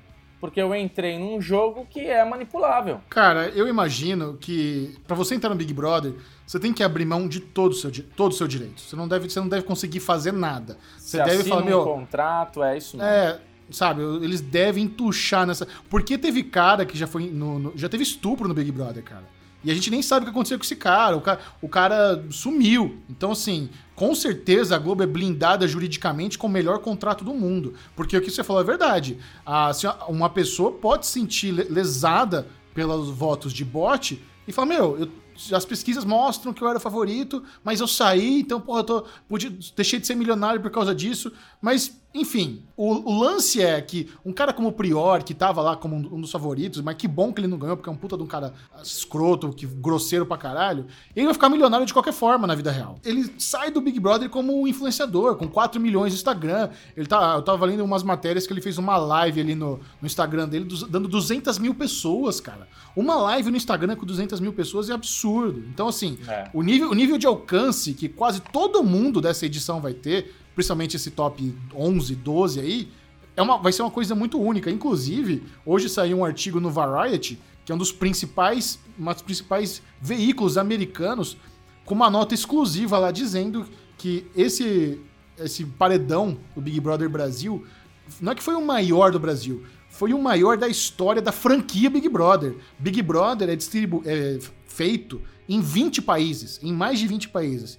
E a versão brasileira foi assim disparada a mais fodida da história da franquia, cara. Então, por isso que eu digo, o, o que nós estamos presenciando com Big Brother 20, para um formato que já estava desgastado, tava. Quem, quem, cara, quem você lê? Ninguém que venceu o Big Brother nos últimos, sei lá, quantos anos, cinco anos, é relevante. Sabe? Não, as pessoas não duram. Tem aquele Dez. um aninho. É, tem aquele um aninho que ele fica fazendo modelo, vida DJ e cai no ostracismo. Esse ano vai ser diferente, cara. Esse ano todas essas 10 pessoas vão sair da casa e vão trabalhar pra caralho, vão fazer muito dinheiro por muito tempo. Por muito tempo. E, e esse engajamento de dominar. Tá, oh, Bubu, 50% das televisões em São Paulo estavam ligadas no Big Brother, cara. Eu, talvez até o lockdown tenha ajudado o Big Brother a bombar ainda mais. Ah, com certeza. Sabe? Então eles, eles tiveram um pouco dessa sorte. Mas é, é realmente um bagulho muito foda. É. 50% das televisões, até a do Bubu. Olha aí. Não, porque eu vi no meu computador, não vi na televisão. Bom, nós temos aqui na pauta um reality show que eu não sei por que vocês quiseram colocar, mas fala aí, de Soltos em Floripa. Cara, eu queria falar de Soltos em Floripa só uma coisa. A gente não tinha comentado os episódios só de resenha. Mas porque né? não é pra ver, Lê. Puta bagulho chato. É, acabou. A única coisa que eu tenho pra falar no Daily Real que não tá na pauta é que o JP trocou figurinha com o Michel Arouca e temos a possibilidade de ter JP no Derivado Cast. Aí Nossa, eu quero não. ver, aí eu quero ver Alexandre Monfá vendo a pistola. Ó, deixa eu falar, deixa eu esclarecer. Não temos possibilidade de JP no derivado do Cash. O que aconteceu foi o seguinte: ele marcou a review do Guto Cristino, do que fez no, no, no marcou nos stories dele. Falou: caralho, esse é um dos melhores artigos do The Circle Brasil que eu li. E, e, e botou o link do Série Maníacos. Aí, aí eu mandei mensagem pra ele: porra, cara, que bom que você curtiu. Ele me respondeu. Aí eu mandei o link do derivado com o Gable pra ver se ele curte. Se ele curtir e der papo, eu chamo ele. Mas tá longe ainda a possibilidade de ter o JP. Olha aí, muito bom. Não, mas eu só criei a atmosfera. Galera, vamos taguear ele aí nos Twitter, tudo falar que tem que participar do derivado, que ele vem. Ele é muito, muito simpático, cara. Você viu que a Carol brincou, ele respondeu a Carol Moreira sim, lá no Twitter. Sim. Pô, foi mais engraçado ali o tweet dela com ele. Ele tá engajadão nas redes sociais. Ele, pô, ah, muito vamos, bom. Vamos, vamos, vamos conseguir isso daí que o Ale quer perguntar da foto. quer perguntar da berinjela. ah, mas é isso aí, cara. Então, dane-se o Soltos em Floripa e vamos logo ah. pro Survivor Austrália. Você não quer falar, então, você botou Soltos em Floripa e não... você assistiu a bosta da resenha e foda-se. Ah, eu assisti, ah. cara, e não gostei, que eu tinha recomendado para todo mundo assistir. Então a minha recomendação ficaria: assiste só o episódio, que a galera fala um pouquinho, que é bem melhor do que assistir o episódio claro. da resenha toda, cara. Isso é não, muito ruim. Não dá Descobriu o Brasil, é. É, não dá. Cara, mas a gente botou aqui Survivor, né? É, eu quero falar rapidamente sobre Survivor Austrália, que acabou a temporada do All Stars. O meu reality show favorito da vida é Survivor. Eu já assisto há muitos anos, eu amo. Assisti o Survivor americano, tá na sua quadragésima temporada. E o Survivor Austrália é mais novo. E eles fizeram recentemente a temporada All Stars. Cara, o Survivor Austrália é tão bom, é tão bom que eu tô com um pouco de dificuldade de gostar agora do Survival americano, porque ultrapassou, cara. Eu tô vendo essa temporada aí do só com os vencedores do Survival americano e para mim não chega ao, aos pés da temporada do Survival Austrália. O Survival Austrália é tudo muito mais grandioso. Tem mais participante, as pessoas ficam na ilha por mais tempo, as provas são maiores, a edição é melhor, tem mais episódios por semana, tudo, tudo é, é, é mais e, e melhor no Austrália. Mas o Lesão, ele, ele viu recentemente o episódio do Survivor Estados Unidos, do Blind Side da Sandra e pirou, ah, né? Xexé, eu vou falar pra você. Quando a gente comentou o primeiro episódio do Winners at War, falaram que eu deveria torcer para três pessoas. Pro Rob, pra Sandra e pra Parvard. Sim. Cara, e os três saíram nos dois últimos episódios que eu assisti, no 5 e no 6. Né? Porque o Rob saiu no, no episódio 5 e a Parvati e a Sandra saiu no episódio 6. E eu nunca tinha visto uma parada tão maluca que nem nesse episódio 6. Cara, Sandra, você não achou que a Sandra foi muito inocente, cara? Por que, que ela fez isso? Ela não ia sair de jeito nenhum. Ela foi, cara, ela foi muito má jogadora. É, infelizmente, por uma, por uma lenda do Survivor, a Sandra juvenilizou foda. Porque o que foi feito com ela ali é arroz com feijão. Era claro que aquela ia, acontecer aquilo. Aquilo, aquilo não foi surpresa para nenhum fã de Survivor. Então é uma pena, é uma pena que a rainha caiu dessa forma. Ainda mais que quando ela falou, eu te dou uma moeda agora e a outra quando voltar. Falei, é. caralho, é. tá na cara, né? Eu falei, ah, não vai Sim. dar, se fudeu. Exato. Cara, e aí, mas você vai continuar bom. assistindo? Claro que eu vou, não, eu tô assistindo. É que eu Porque assisto eu... quando a legenda sai, né? Eu já assisti o 7 e o 7 é a conclusão do, do Edge of Extinction. Então quem tá agora, um deles vai voltar pro jogo. Ah, então você já sabe quem voltou. Já sei quem voltou. Puta, será que é a Sandra? Já voltou. Será que é a Sandra? Muito uh, bom. Alexandre Bonfá, leve-nos para casa. Vamos encerrar o Derivado uh! Cast de hoje com o bloco Ninguém Se Importa.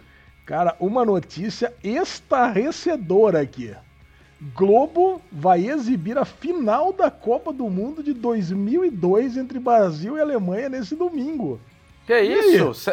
7x1 isso aí? O que, que é? Não, 7x1 não. 7x1 não foi nem final, não foi, mas foi contra a Alemanha, tá certo. É, mas foi em 2014, 2018, Caraca, sei lá, foi né, agora. Cara? cara? foi aquela cara, vitória de 2 a 0 do Brasil que ganhou o Penta. Esse ninguém se importa, um ninguém se importa pra gente falar um pouquinho assim de que desespero que estão as emissoras, que tá todo mundo, porque os esportes estão fodidos, cara. Ó, a Champions League já tá assumindo que vai ser 2021. Alezinho, Fórmula 1, velho, 2021. Os caras estão falando de campeonato meia, meia aí, com correria, futebol aqui nosso também. Cara, tudo vai ser ano que vem, se bobear, nem ano que vem, cara. Que é. merda, velho. Que merda. E mais do que isso, né? As emissoras também não tem o que passar, né? Porque por que vai passar. passar o futebol? Por que vai passar o final de 2000? Podia passar outra coisa, mas também não tem. Não tem filme velho, não dá audiência, nada dá audiência. Esporte TV, ESPM, o que, que esses caras têm de pauta, né? Já era, cara. Eles vão ter que fazer umas mesas redondas dando dica de série agora. É. lá vai Chechel lá no, no mesa redonda com o Neto, já pensou? Ia ser muito engraçado. O pior, cara, eu acho que é a disciplina dos esportistas, cara. Tipo, os pilotos, os jogadores de futebol, manter a sua condição física em quarentena, sem praticar o esporte. Você perde o timing das coisas. Pelo menos é todo mundo ao mesmo tempo, né, cara? Mas puta, só é bom para aquele cara que tava machucado, né? Que fala, porra, vou aproveitar, voltar tudo junto. É o tipo Verdade. da coisa que só o Bubu pensa, né? Quero mais que eles se fodam. É. e mais ou menos isso, viu? Porque muito jogador de futebol tá sendo bem cuzão com os clubes que estão falando em cortar 50% do salário e um monte falando que não, o que que é isso? É a lesão, né? O oh, que, que, que é isso? Gratuito. É... Então tá bom. Bubu, compartilhe com a turma aí suas redes sociais, quem quiser trocar, continuar, né, trocando ideia com o Clementão. Mais do que nunca, você pode trocar ideia com o Bubu, Beclemente22 no Instagram, Beclemente22 no Twitter.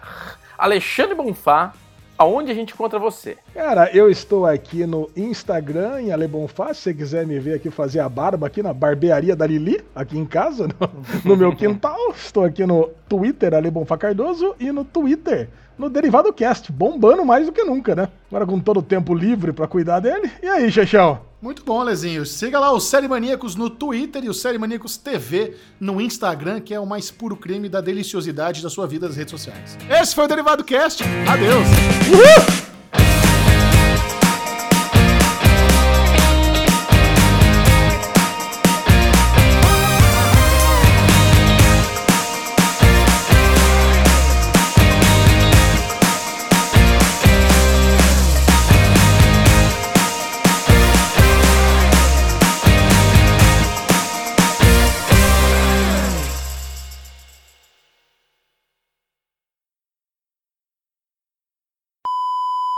Puta, esse aqui vale a pena.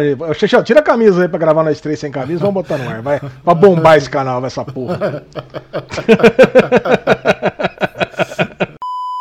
O que foi, Bubu? Ah, não. Só deixei um comentário aí. Não tem Ozark aqui. na pauta. Ah, boa, adiciona. É que tava. Ah, é que pipocou o chat aqui. Ah, desculpa. Abriu uma janela fiz extra. Pra, fiz pra não atrapalhar e atrapalhou. Deixa eu só fechar a porta aqui pra cachorro não sair. Fechar a porta. Campineiro mais do Braz que eu conheço. Fechar a porta, meu. Você sabe uma coisa que eu me impressiono? É como o cachorro tem a cara do dono. E como a Mora é você, né? As fotos da Amora é uma lesão, né? Lá no cantão, toda Espa- gordona, Esparramada. todo esparramado, esperando a próxima comida, o próximo momento de entretenimento. Rick and Morty, puxa, Porra, Amora, sacaneou? olha lá. Falei? Cara, a Amora deu a volta. Amora, de boa aí. De boa. O voto popular vai ser só pra cumprir tabela. Olha o umbiguinho do Bubu. Só pra cumprir tabela, olha aí. Que isso, Ale? Eu levantei pra fechar a janela aqui, começou a cair o mundo, você me expõe assim, desse jeito? Mas beleza, segue, segue o jogo, segue o jogo, porque Michel Arouca, o que que tá acontecendo? O Bubu nas transições tá excelente Pior, hoje. pior, pior puxador, né? A abelha assassina em cima do Ale. Ai, que pena não ter vídeo, né? Uma filha da puta da abelha, velho.